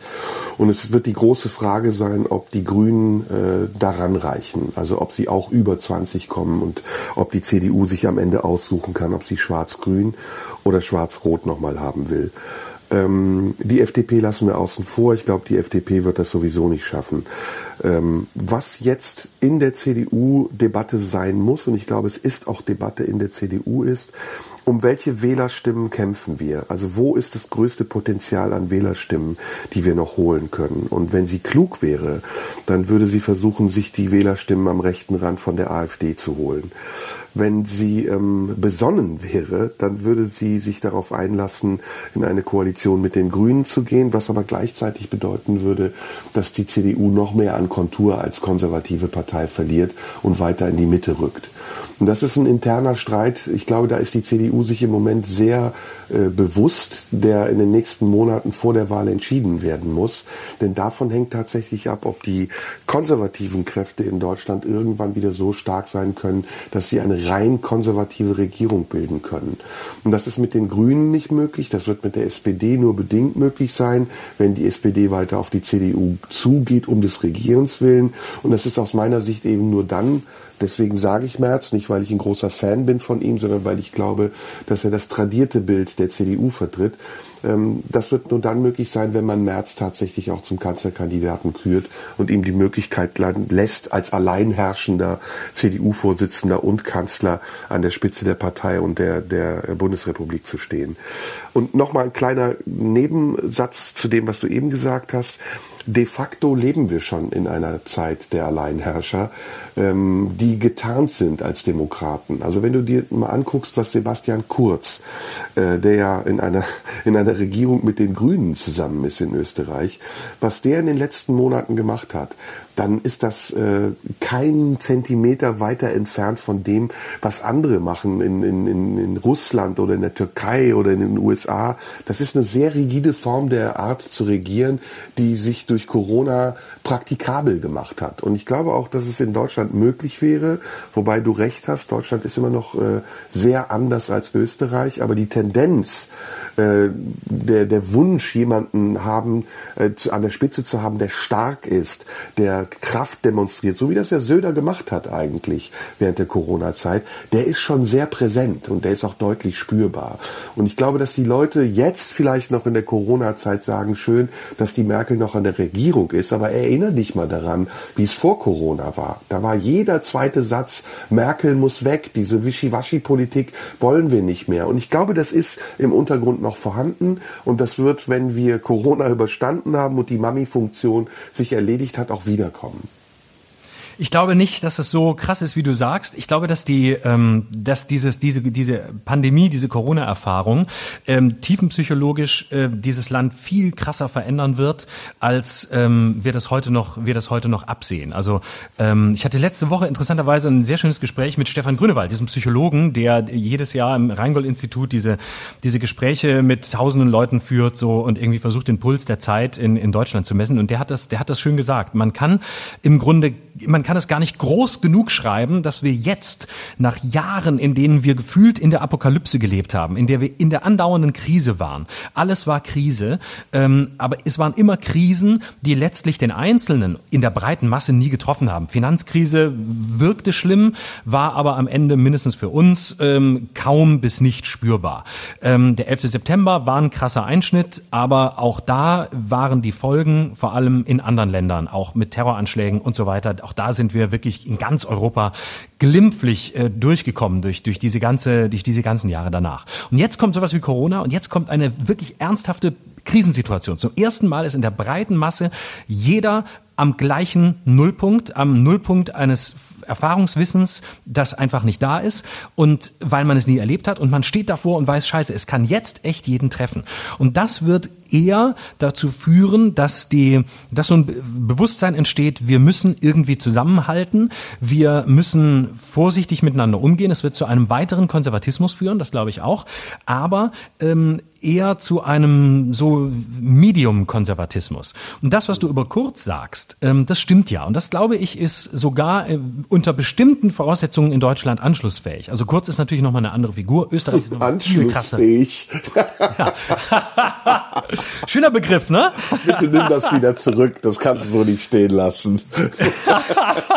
Doch, das ist, habe ich absichtlich gesagt, um meine kleine Pointe zu verstecken. Ich finde, dass Sebastian Kurz in Deutschland anschlussfähig ist. Das ist dieses Mal, es ist der Anschluss Deutschlands an Österreich. So, pass auf. Oh, das ist gar nicht so schlecht. Lass mich die, The die These mal bitte, weiterdenken. Bitte, ja, bitte. Genau, der Anschluss Deutschlands an Österreich. Es wird aber ganz anders aussehen, als man jetzt irgendwie denkt. Nicht wie damals, sondern, weil Kurz als Figur ist ja wirklich der abgründigste Opportunist, den du dir vorstellen kannst. Ein Typ, der erst mit der FPÖ regiert, weil es eine Mehrheit gibt, diese ganze verkackte Ibiza-Affäre äh, ähm, übersteht. Am Ende kracht die FPÖ ihm weg. Eigentlich ein, ein Ding, wo jeder Kanzler sonst weg wäre.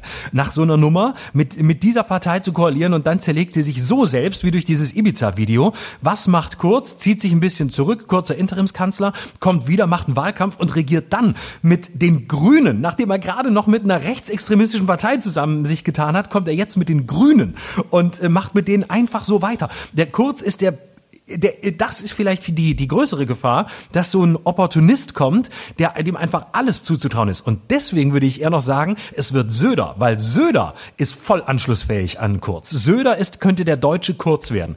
Gnadenloser Opportunist, überhaupt keine Überzeugung, ähm, noch nie gehabt, heute Kreuze aufhängen in allen, äh, in, in allen äh, öffentlichen Einrichtungen, morgen den Grünen geben und sagen, ja, es ist echt wichtig. Und der bereitet genau das vor. Und ich glaube, der Söder guckt sich das präzise an, was in Österreich Österreich passiert und weiß, okay, der Zeitgeist ist eher grün, die Leute machen sich Sorgen um die Zukunft ihrer Kinder, Klimawandel und so weiter, das sind die großen Themen, die Grünen sind erfolgreich, da zecke ich mich doch mal ran. Und deswegen würde ich eher sagen, am Ende wird Söder Kanzler und regiert zusammen mit den Grünen. Okay, Wette steht, du sagst Söder, ich sag Merz. Ja, wunderbar. Auf jeden Fall nicht Laschet und Spahn. Für Spahn ist Nee, zu nee. früh und Laschet ist, da gebe ich dir völlig recht, Laschet ist einfach zu blass. Aber ich sage schwarz-grün mit, äh, mit Söder als Bundeskanzler. Was? Oh Gott, oh Gott, scheiße. Steile Ja, These. ja. Anschlussfähig an Österreich. Das, Ja, sehr, wir sind wieder anschlussfähig. These. Und meine These ist, äh, erst wenn Michelle Obama in den USA Präsidentin wird, wird ein Schwuler in Deutschland Kanzler.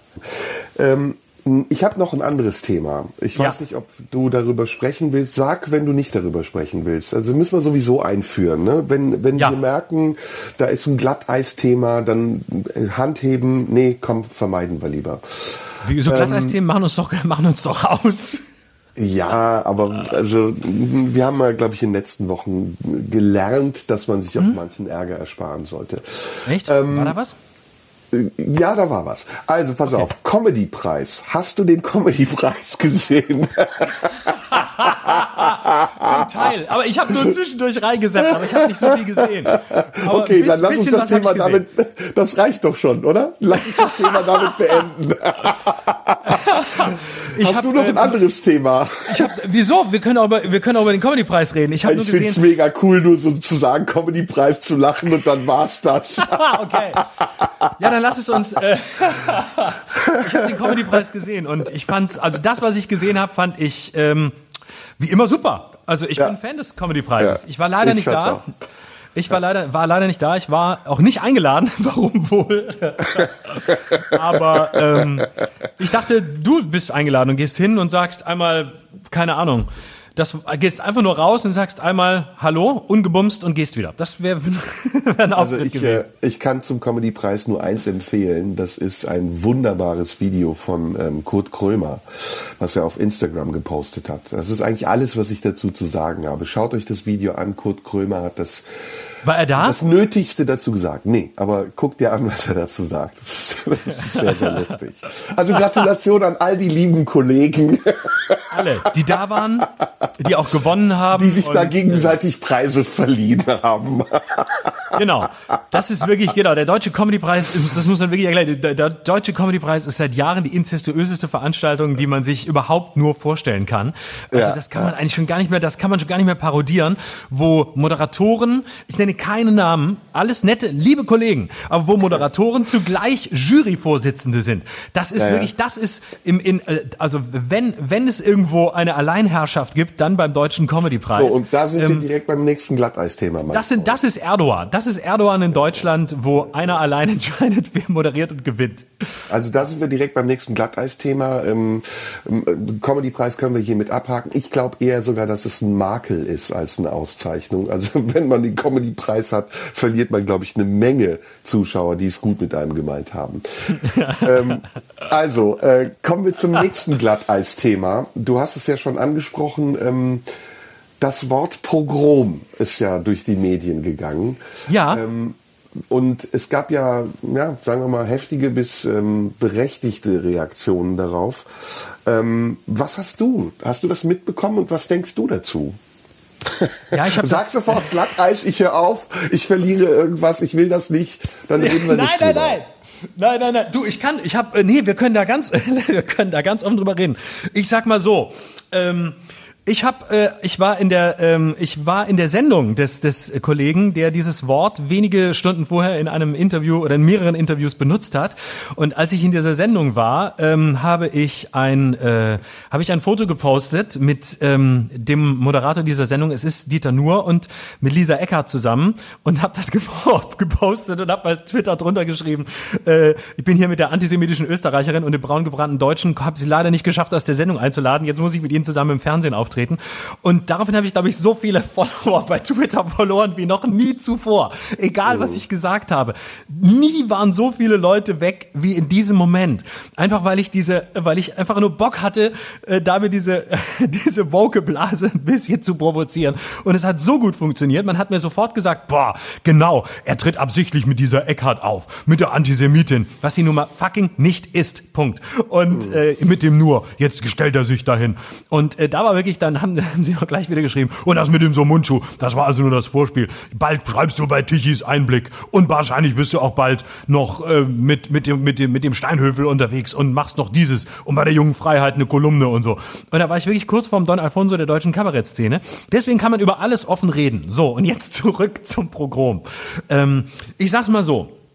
Ähm, ich äh, finde den Begriff, äh, wie ihn, wie ihn Dieter da gebraucht hat, ähm, äh, völlig also deplatziert. Insofern, als er, als er selber ähm, quasi versucht, eine Gesellschaft äh, anzuklagen, und er tut ja im Kern, was, also was er sagt, ist ja im Kern nicht falsch. Also ähm, de, der Kern dessen ist richtig, aber ähm, der Begriff ist für jemanden, der sagt, er möchte eine Situation jetzt entspannen und er möchte eine Situation ähm, eigentlich nicht nochmal ähm, durch einen neuen Shitstorm aufladen. Ähm, und so hat er das auch zu mir gesagt, als ich ihn gesehen habe. Und er hat die Schnauze voll davon und er will nur seine Arbeit machen. Und dann sagt man so ein Wort, dann weiß man natürlich, dass es in dem Moment sofort wieder losgeht. Und ich finde einfach, der, ich würde solche Begriffe immer versuchen zu vermeiden, außer man macht es in großen und man hat wirklich einen Grund, den ich da nicht sehe, weil auch der Begriff human, humanes Progrom. Ah, ich, es ist alles, es ist alles so, als würde da jemand drauf warten, dass es wieder losgeht. Und das glaube ich noch nicht mal. Ich glaube, dass es wirklich emotional tief aus ihm rauskommt.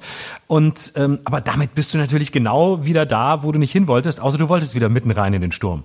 Mhm. Ja, ja, ja, ja, ja, ja. Ja, man läuft jetzt Gefahr, irgendwie selber darüber zu reden, obwohl man irgendwie äh, ja, was, was weiß ich. Also ich habe da ähm, natürlich eine Meinung zu, aber ich will die Meinung irgendwie auch nicht öffentlich sagen. Ach so, aber. nee, nee, ich, ich möchte versuchen, irgendwie da ähm, sachlich drüber zu reden. Ähm, ja, das versuche ich äh, ja auch. Ja, ja, ja, ja, ja, ja, ja, ja, das stimmt. Das, also meine Meinung ist auch sachlich. Ist jetzt gar nicht so, dass es unsachlich ist, aber wenn ich jetzt, ähm, da sagen wir mal so, ähm, wenn ich mir jetzt nicht dessen bewusst wäre, dass wir hier in einem Podcast sind, der sehr genau gehört wird, dann würde ich sicher anders sprechen. Äh, sagen wir es mal so. Ich glaube, da treffen zwei Energien aufeinander. Es gibt die eine Energie der, ähm, der Twitter-Öffentlichkeit, die ja regelrecht schon darauf wartet, dass Dieter nur irgendwas sagt, um ihn wieder auf Platz eins der Trends zu hieven, was äh, das Gegenteil ist von dem, was sie eigentlich erreichen möchten. Nämlich damit bekommt äh, Dieter nur die Aufmerksamkeit, die er braucht, die ihm sicher auch gut tut und die vielleicht sogar Werbung ist für seine Arbeit. Und auf der anderen Seite ist ein hochintelligenter Kabarettist, der genug Erfahrung hat, auch im Umgang mit der Öffentlichkeit, um zu wissen, dass alles, was er sagt, eben auch dazu führen kann, dass es missverstanden wird. Und ähm, das Wort Pogrom, selbst wenn er dann nachher gesagt hat, dass äh, sein Wort, das auch im Mittelalter gebräuchlich war, ist in Deutschland ein, ein vorbelastetes Wort und löst natürlich sofort Assozi Assoziationen aus und berechtigterweise auch Widerspruch und ähm, damit umzugehen, indem man es nochmal wiederholt. Er hat es ja zweimal gesagt, äh, was ich dann auch ähm, an der Grenze zum Vorsätzlichen fand. Ähm, das zeugt davon, dass er sich sehr bewusst ist über die Wirkung seiner Aussagen und dass er sie auch in Kauf nimmt. Und wenn es ähm, eine Kritik gibt, die ich ähm, noch berechtigter finde, ist es, dass ein Kabarettist auch irgendwann aufhören muss, selbstreferenziell zu sein und seine Sendung lieber über die Themen machen sollte, äh, die, die wichtig sind. Und das ist beileibe nicht nur das Schicksal von Dieter Nuhr. Und so war es dann aber auch. Ne? Also es war dann in der ganzen Sendung wie ein roter Faden, dass er sich thematisiert hat und immer darüber sprach, wie die Öffentlichkeit, wie ungerecht sie mit ihm umgeht und wie ähm, standhaft er damit, äh, damit umgeht. Das, das fand ich irgendwann zu viel und das ist eine Sache, die gehört meiner Meinung nach dann auch irgendwann nicht mehr in die Öffentlichkeit.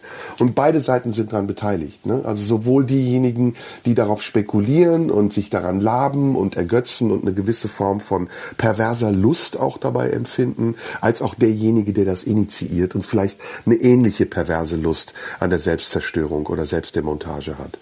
Soweit. Ja. Also das ist alles, was ich dazu denke. Und weißt du, wir beide, wenn wir jetzt vielleicht uns hoffentlich bald auch mal wieder treffen und privat reden, wir wissen natürlich mehr und ich finde, es ist ein Gebot der Fairness, äh, sowas auch nicht in der Öffentlichkeit zu besprechen. Ja, absolut. Ich würde aber gerne das auf eine, auf eine etwas allgemeinere Ebene noch, noch heben. Äh, ich finde, ähm, dass das Problematische für mich daran ist, ähm, Dieter ist ein, ein veritabler, hochintelligenter Kabarettist, Ich kann das ganze Drama, das da um ihn herum gemacht wird, überhaupt nicht nachvollziehen. Es ist ein Kabarettist, der von der ähm, eher tendenziell liberal, man könnte sagen neoliberal, etwas konservativeren Seite kommt. Warum soll erstens Humor immer links sein? Ähm, das ist ein, ein Gesetz, das ist nirgendwo festgelegt.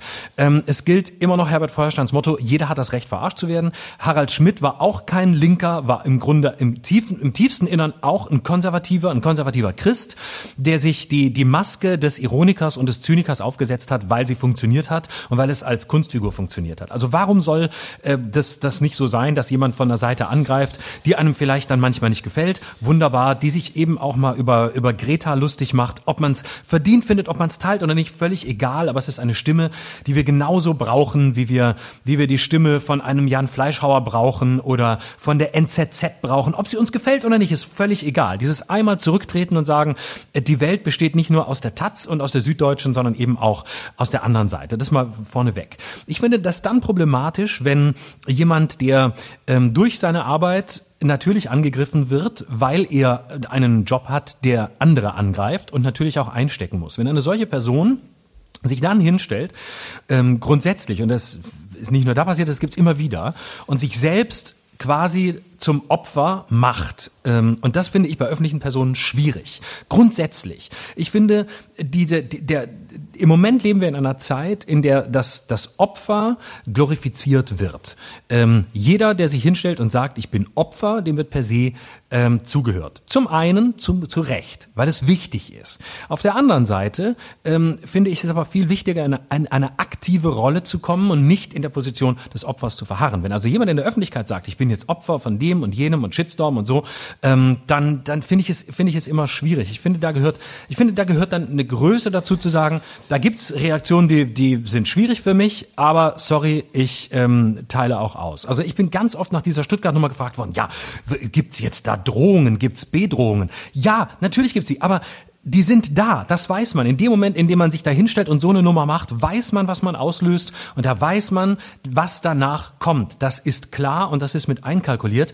Und da würde ich mir manchmal wünschen, dass Deutschland in dem Punkt ein bisschen amerikanischer wäre, nämlich zu sagen, hey, ähm, ich, ich, wer, den, wer den Arsch aus dem Fenster hängt, der darf sich nicht wundern, wenn es drauf regnet und alles andere wird gelassen wegignoriert und die Arbeit wird weitergemacht. Punkt. Mhm. Ja, das ist auch wieder eine Sache, die mehrere Aspekte hat, leider. Äh, wir, wir, ich wäre auch dankbar und froh, wenn man immer so einfache Lösungen findet für so komplexe Vorgänge, aber es geht leider nicht. War die Lösung zu einfach?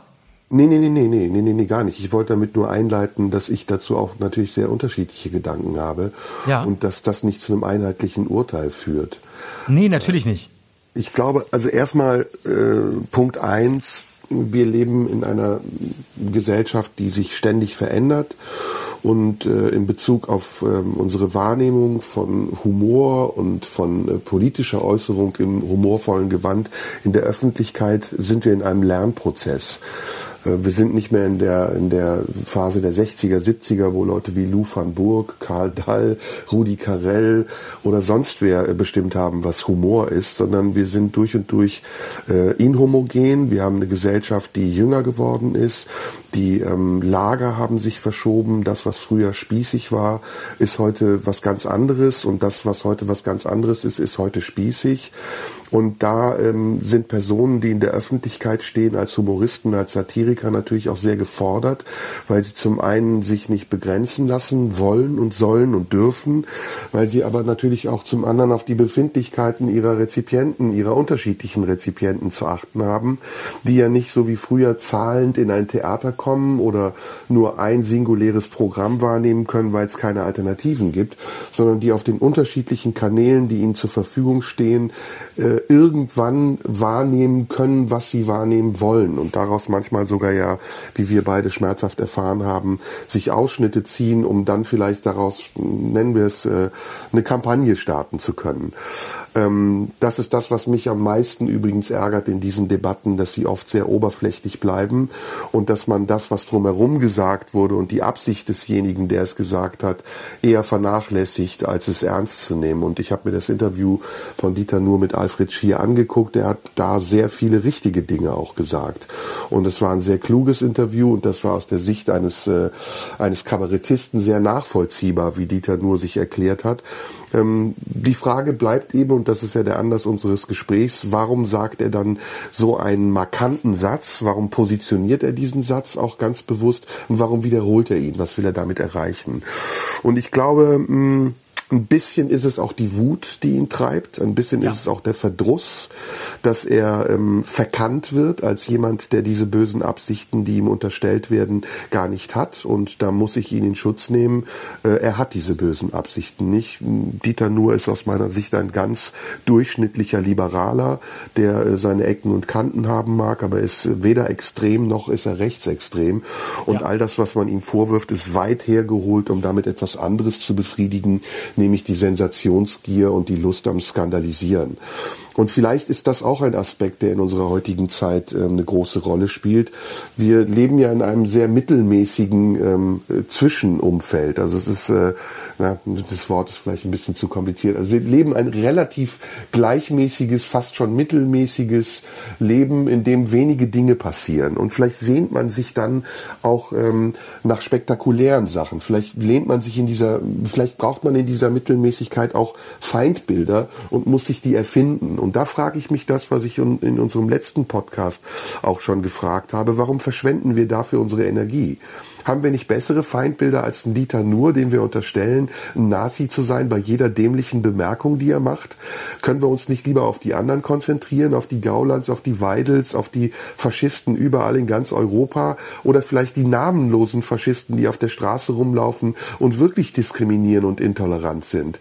Und was machen wir mit dieser verschwendeten Energie? Was bringt sie uns? Schärft sie unsere Aufmerksamkeit oder drehen wir uns um uns selbst? Ich habe das Gefühl, es ist ein Selbstzweck. Es ist das Stattfinden verbinden wollen und das über etwas reden, was innerhalb dieser Blase groß zu sein scheint. Aber es ist auch wirklich das, das ähm, Vorübergehende, die Vergänglichkeit, die es dann wieder sehr unglaubwürdig sein lässt. Und das ist etwas, was mich zum Beispiel bei solchen Diskussionen sehr ärgert und woran ich dann arbeite, auch in der Wahrnehmung dieser Diskussionen, indem ich eben versuche, gelassen zu bleiben und den Überblick auch über mich zu bewahren, aber trotzdem nicht das Engagement zu verlieren, also trotzdem nicht auch den Fokus zu behalten und zu sagen, hey Leute, es geht hier um was ganz anderes. Die Themen, die ihr besprechen wollt, die sind alle gut und richtig, aber die Feindbilder, die ihr aufbaut, die sind unnötig und die treffen vielleicht nicht die richtigen.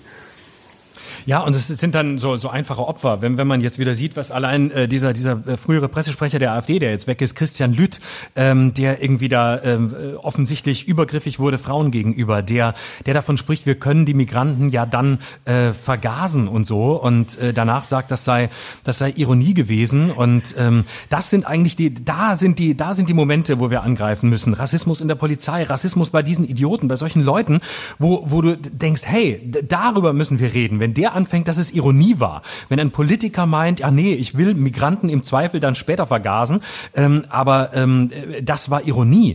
Da sind doch die, da sind doch die Verschiebungen und nicht bei irgendeinem Komiker, ähm, egal wer es jetzt ist, der eine Position einnimmt, die uns vielleicht nicht gefällt oder die uns, die uns nicht passt oder die bestimmten Leuten nicht passt.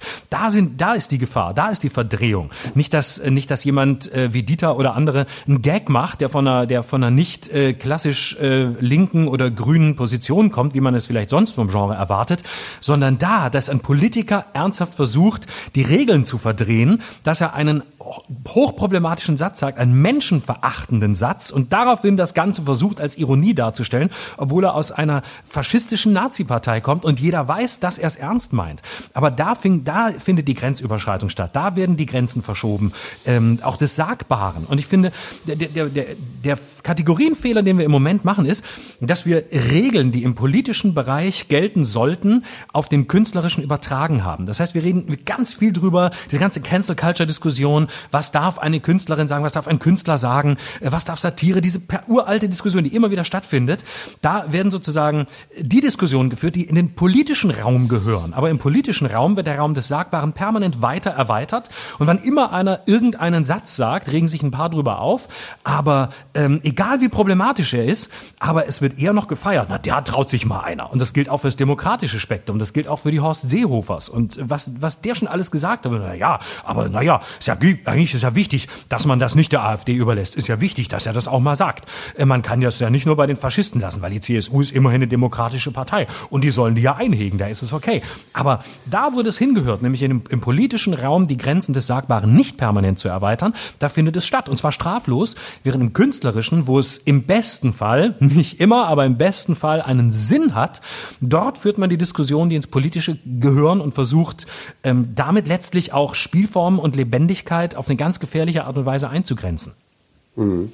Ja, ich glaube auch, dass das Problem ist, dass wir, ähm, ganz abgesehen davon, äh, dass wir ein falsches Kunstverständnis im Moment haben oder es sich immer mehr etabliert, dass ein falsches Kunstverständnis zum Maßstab wird, ähm, dass wir in unserer Diskussionskultur ähm, nicht nur über Kunst, sondern allgemein auch im Moment große Schwächen aufweisen.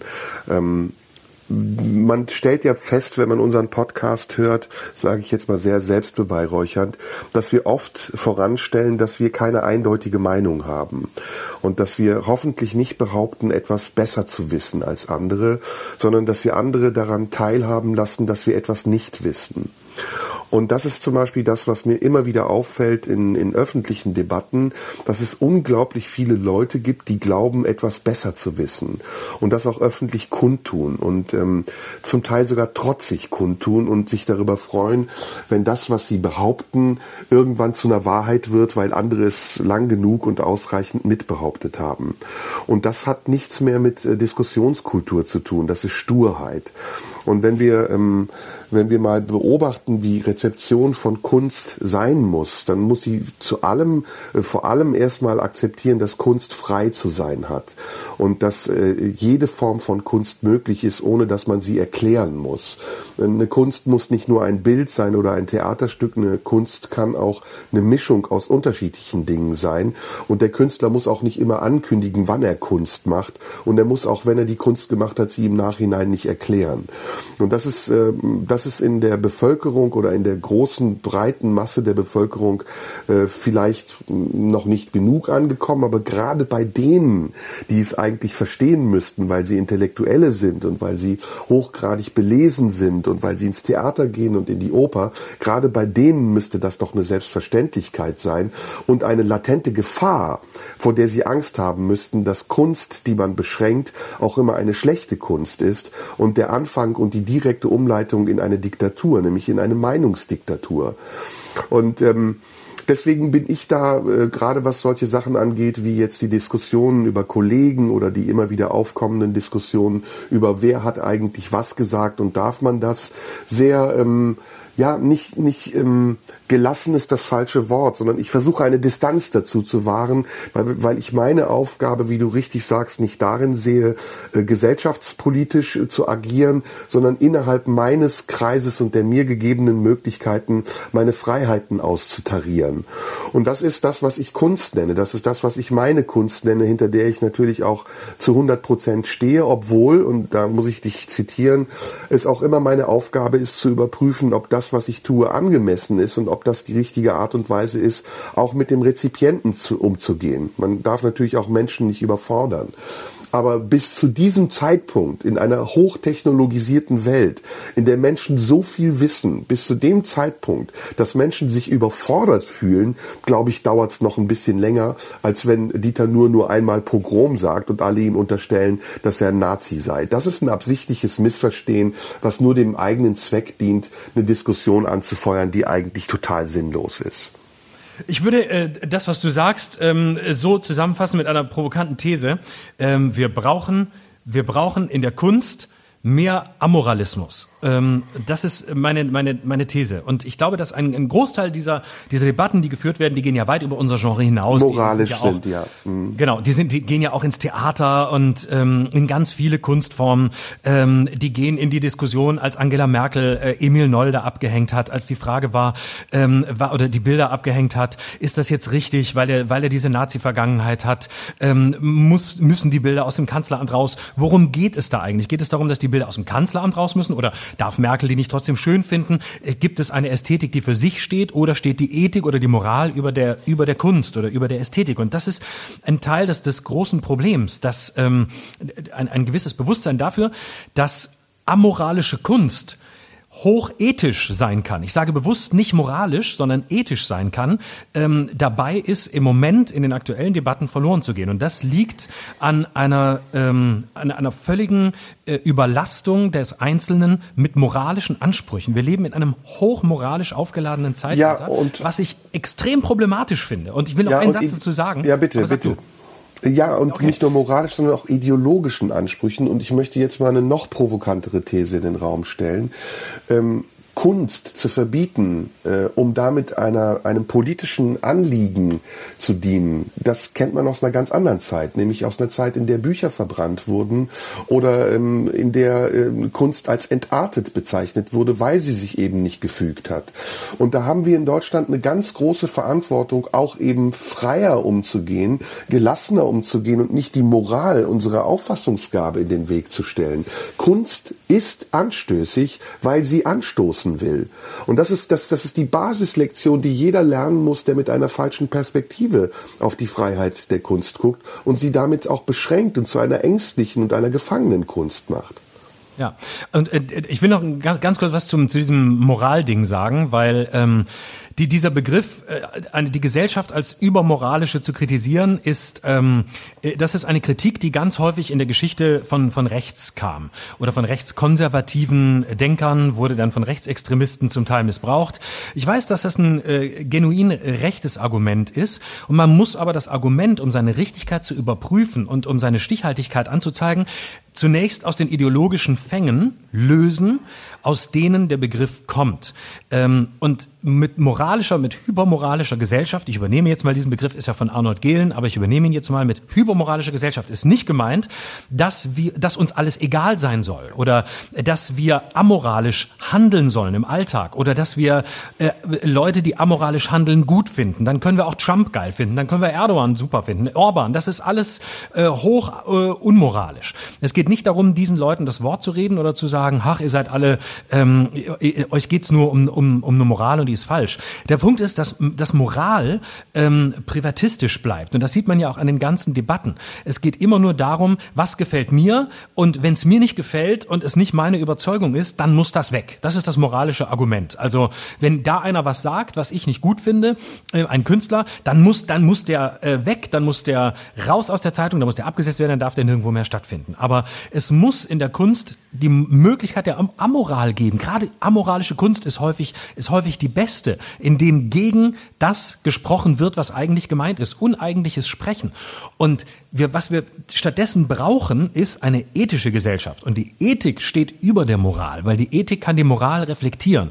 Ethik bietet die Chance, darüber zu reden, welche moralischen Standards haben wir, welche sind eigentlich richtig, welche nicht, warum brauchen wir die oder brauchen wir die gar nicht. Das ist die, die, das ethische Gespräch, das wir führen können, weil der Unterschied ist, Moral führt immer zu einem Freund, Feind und gut-böse Denken. Moral führt immer in diese Kategorien. Moral führt letztlich immer kann, kann, mit, mit, mit Moral kannst du den Krieg befürworten, mit dem Moral kannst du das Töten von Migranten befürworten, mit Moral kannst du ähm, dafür kannst du befürworten, dass äh, Schwule sich nicht anfassen sollen, kannst du alles mit Moral machen.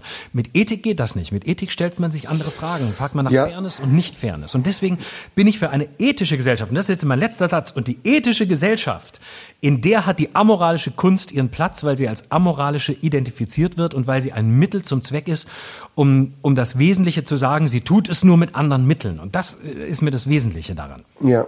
Ja, und das ist tatsächlich äh, erstmal sehr schön gesagt. Gratuliere. Und zweitens auch richtig. Ähm, was ich noch hinzufügen möchte, ist, dass ich glaube, also es ist meine persönliche Auffassung äh, von der Kunst, die ich mache, dass Kunst ähm, in dem Moment, wo sie instrumentalisiert oder vereinnahmt wird, äh, zum Beispiel vom Bildung, Bildungsbürgertum, ähm, auch nicht mehr die Funktion erfüllt, die sie ureigentlich hat nämlich, ähm, dass sie in Kauf nehmen muss, im Widerspruch zu stehen und dass sie ähm, auch das Risiko eingehen muss, Grenzen zu verletzen. Und das ist, wenn wir in die Kunstgeschichte zurückblicken, in die Musikgeschichte zurückblicken, ja auch immer so gewesen. Bei Igor Strawinskys Uraufführung von, von Le Sacre du Printemps oder ob das die Bilder von Georges Gross sind, Metropolis, das sind heute Bilder, die sich Leute in ihr Wohnzimmer hängen, weil sie die Farben so schön finden und sagen, das dekoriert meine Gesinnung. Ordnung. Aber damals waren das genau die gleichen Dinge, die heute unangenehme Künstler wie Jonathan Mese oder wer sonst auch immer äh, praktizieren, wenn sie ihre Kunst arbeiten. Christoph Schlingensief hatten wir auch schon in der letzten Folge besprochen. Ich meine, stell dir mal vor, was wäre heute los, wenn Christoph, der die Aktion damals gemacht hat, äh, mit dem Container in Wien, sie heute machen würde. Äh, ich weiß nicht, ob du dich daran erinnerst. Äh, Christoph ja. hat vor dem Parlament in Wien einen Container aufgestellt, in dem ähm, ähm, Asylbewerber eingepfercht wurden. Und täglich sollte eine äh, Schar von Zuschauern, österreichischen Zuschauern, darüber abstimmen, welcher dieser Asylbewerber abgeschoben wird. Und er ist auch abgeschoben worden. Also es war nicht nur ein Witz und ein Spaß, sondern diese Kunst von Christoph Schlingensief war haarscharf und ganz nah an der Realität. Und wenn man das sieht, wie weit schon ein künstlerisches Verständnis und wie entkoppelt sie von moralischen Aspekten vor 10, vor 20 Jahren war, da fragt man sich, hat eigentlich die Entwicklung unserer Zeit nicht dazu beigetragen, dass auch unser Verständnis fortgeschritten ist oder haben wir uns in unserem Verständnis äh, antiparallel zurückentwickelt?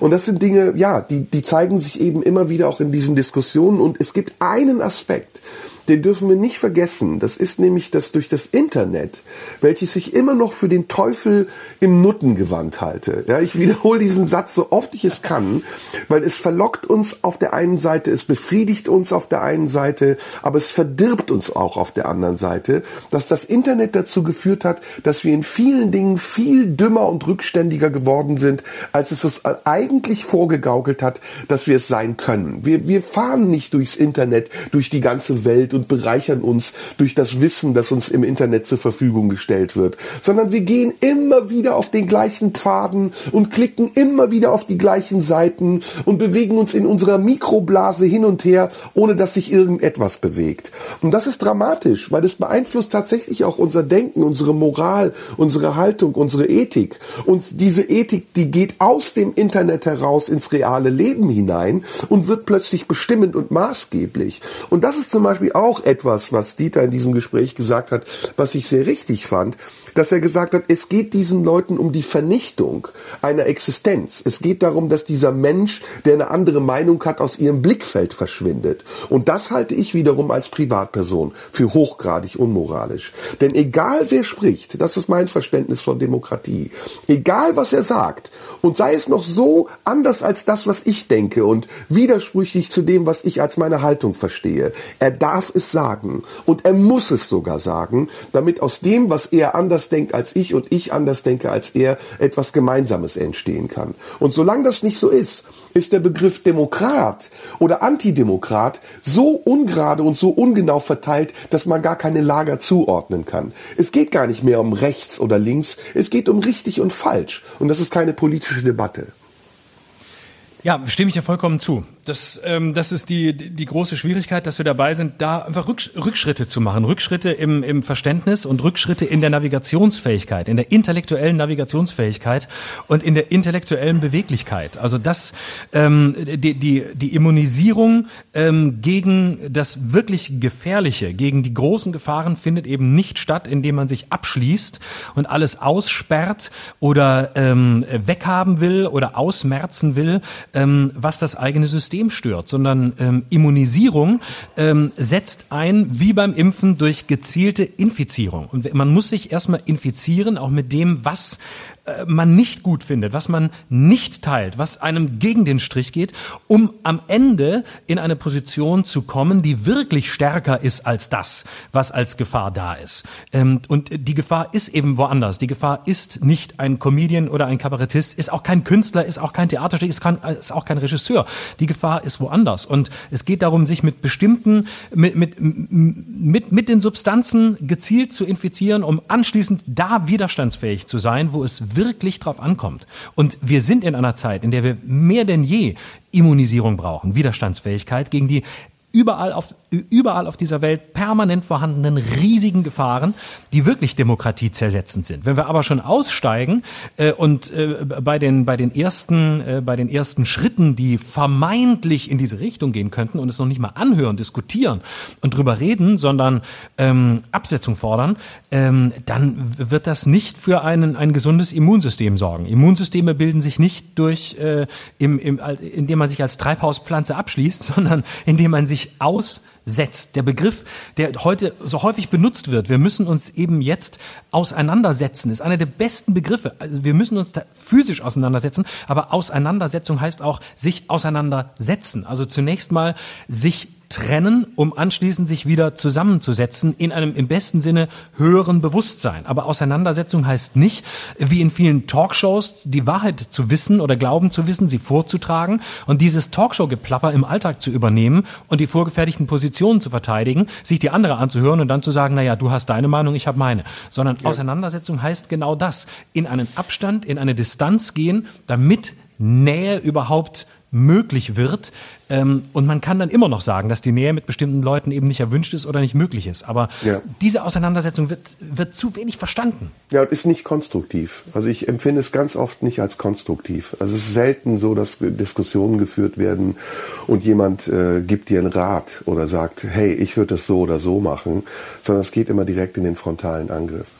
Genau. Aber sag mal, ähm, Hast du noch ein Thema? Weil ich bin nämlich, äh, ich muss gleich weg.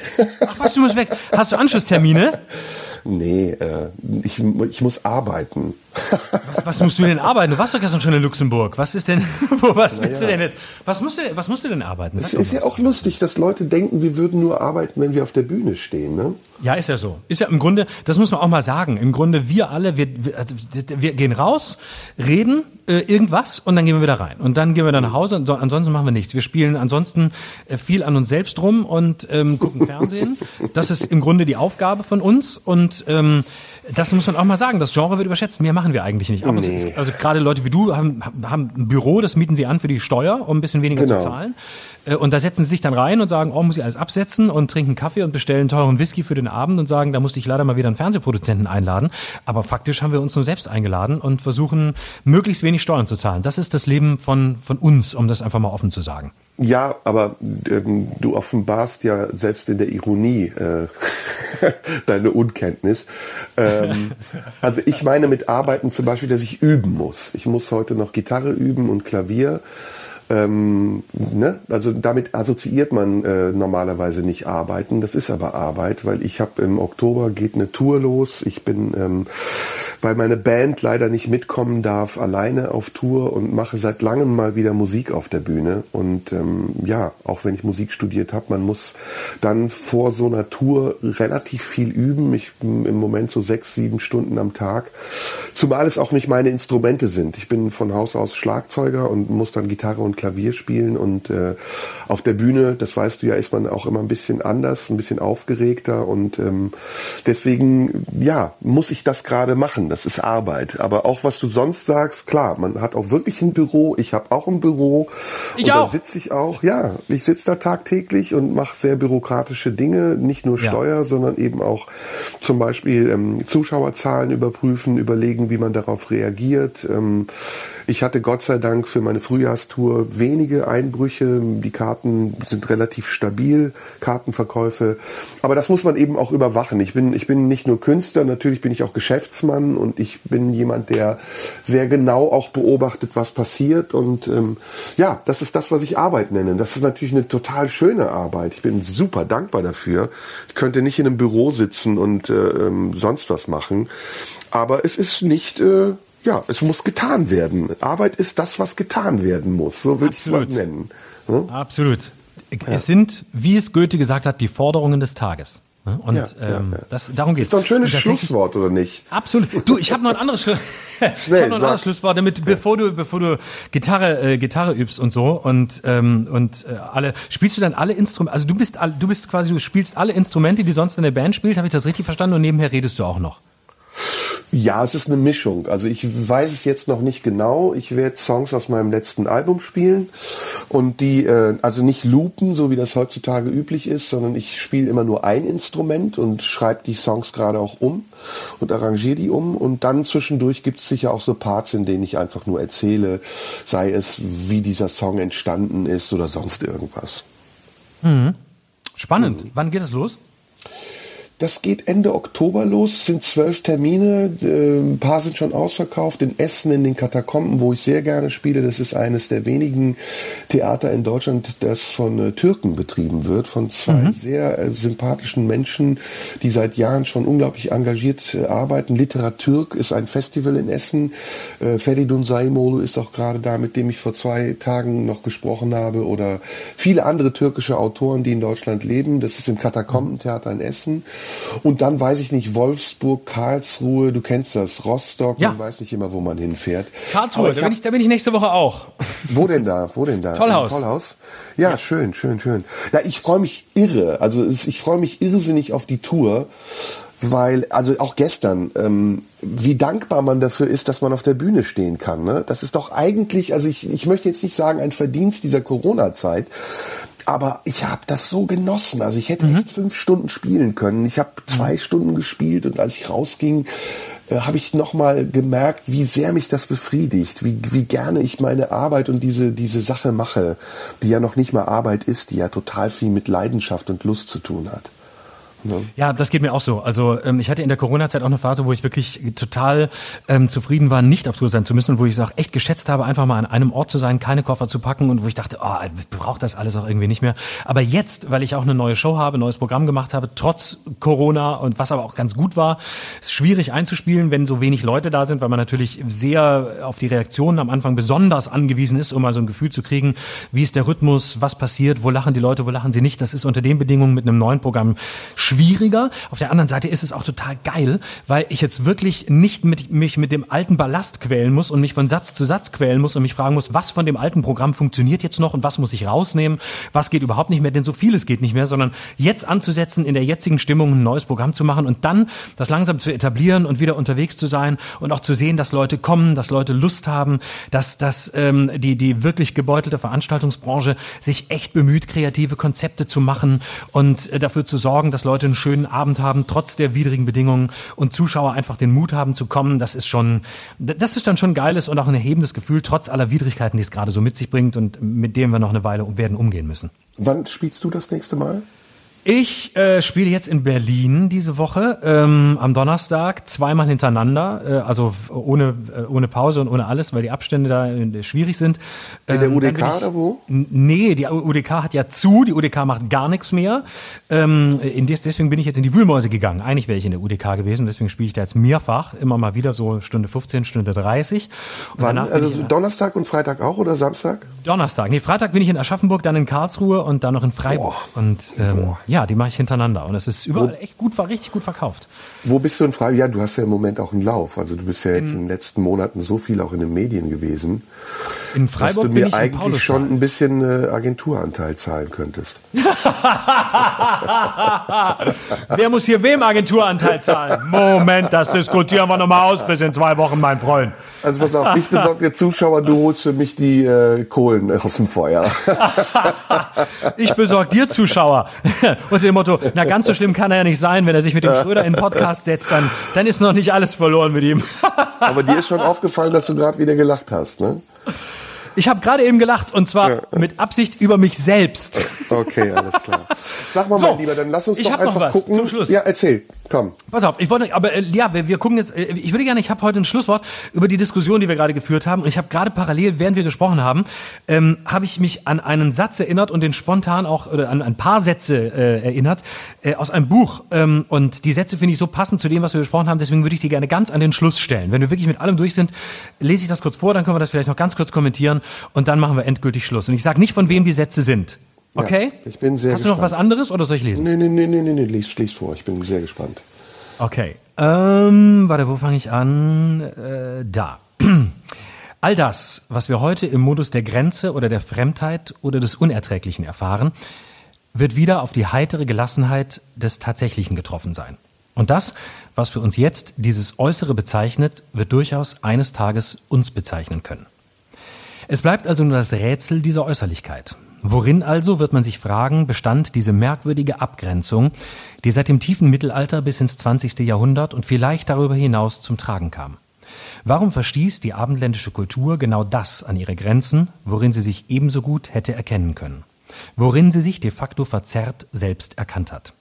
Warum behauptete sie, eindeutig seit dem 19. Jahrhundert, doch ebenso schon seit dem klassischen Zeitalter, dass der Wahnsinn die entblößte Wahrheit des Menschen sei und versetzte ihn dennoch in einen neutralisierten und fahlen Raum, in dem er gleichsam annulliert wurde. Warum hat sie die Reden eines Nerval oder eines Arthur aufgenommen? Warum hat sie sich in diesen wiedergefunden, aber nicht in den Personen? So wird das lebendige Bild der Vernunft im Feuer vergehen. Hm. Ich soll jetzt raten, wer das war. Kannst du. also es ist auf jeden Fall jemand, der im 20. Äh, Jahrhundert gelebt haben muss, sonst würde er es nicht erwähnen. Mhm. Ähm, Schopenhauer? Nein. bin ich nah dran oder bin ich weit weg? Du bist zu weit weg. Der Schopenhauer war, war ja äh, 19. Jahrhundert. Ach, stimmt. Ja, stimmt. Ja. Hm. Keine Ahnung. Du, aber hast du es geschrieben? ich. Die Lösung ist. Robert Skopin.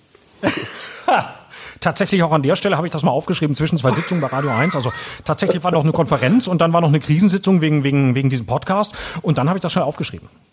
Ich meine nee. gar nicht. Ich habe Schopenhauer verwechselt mit einem anderen.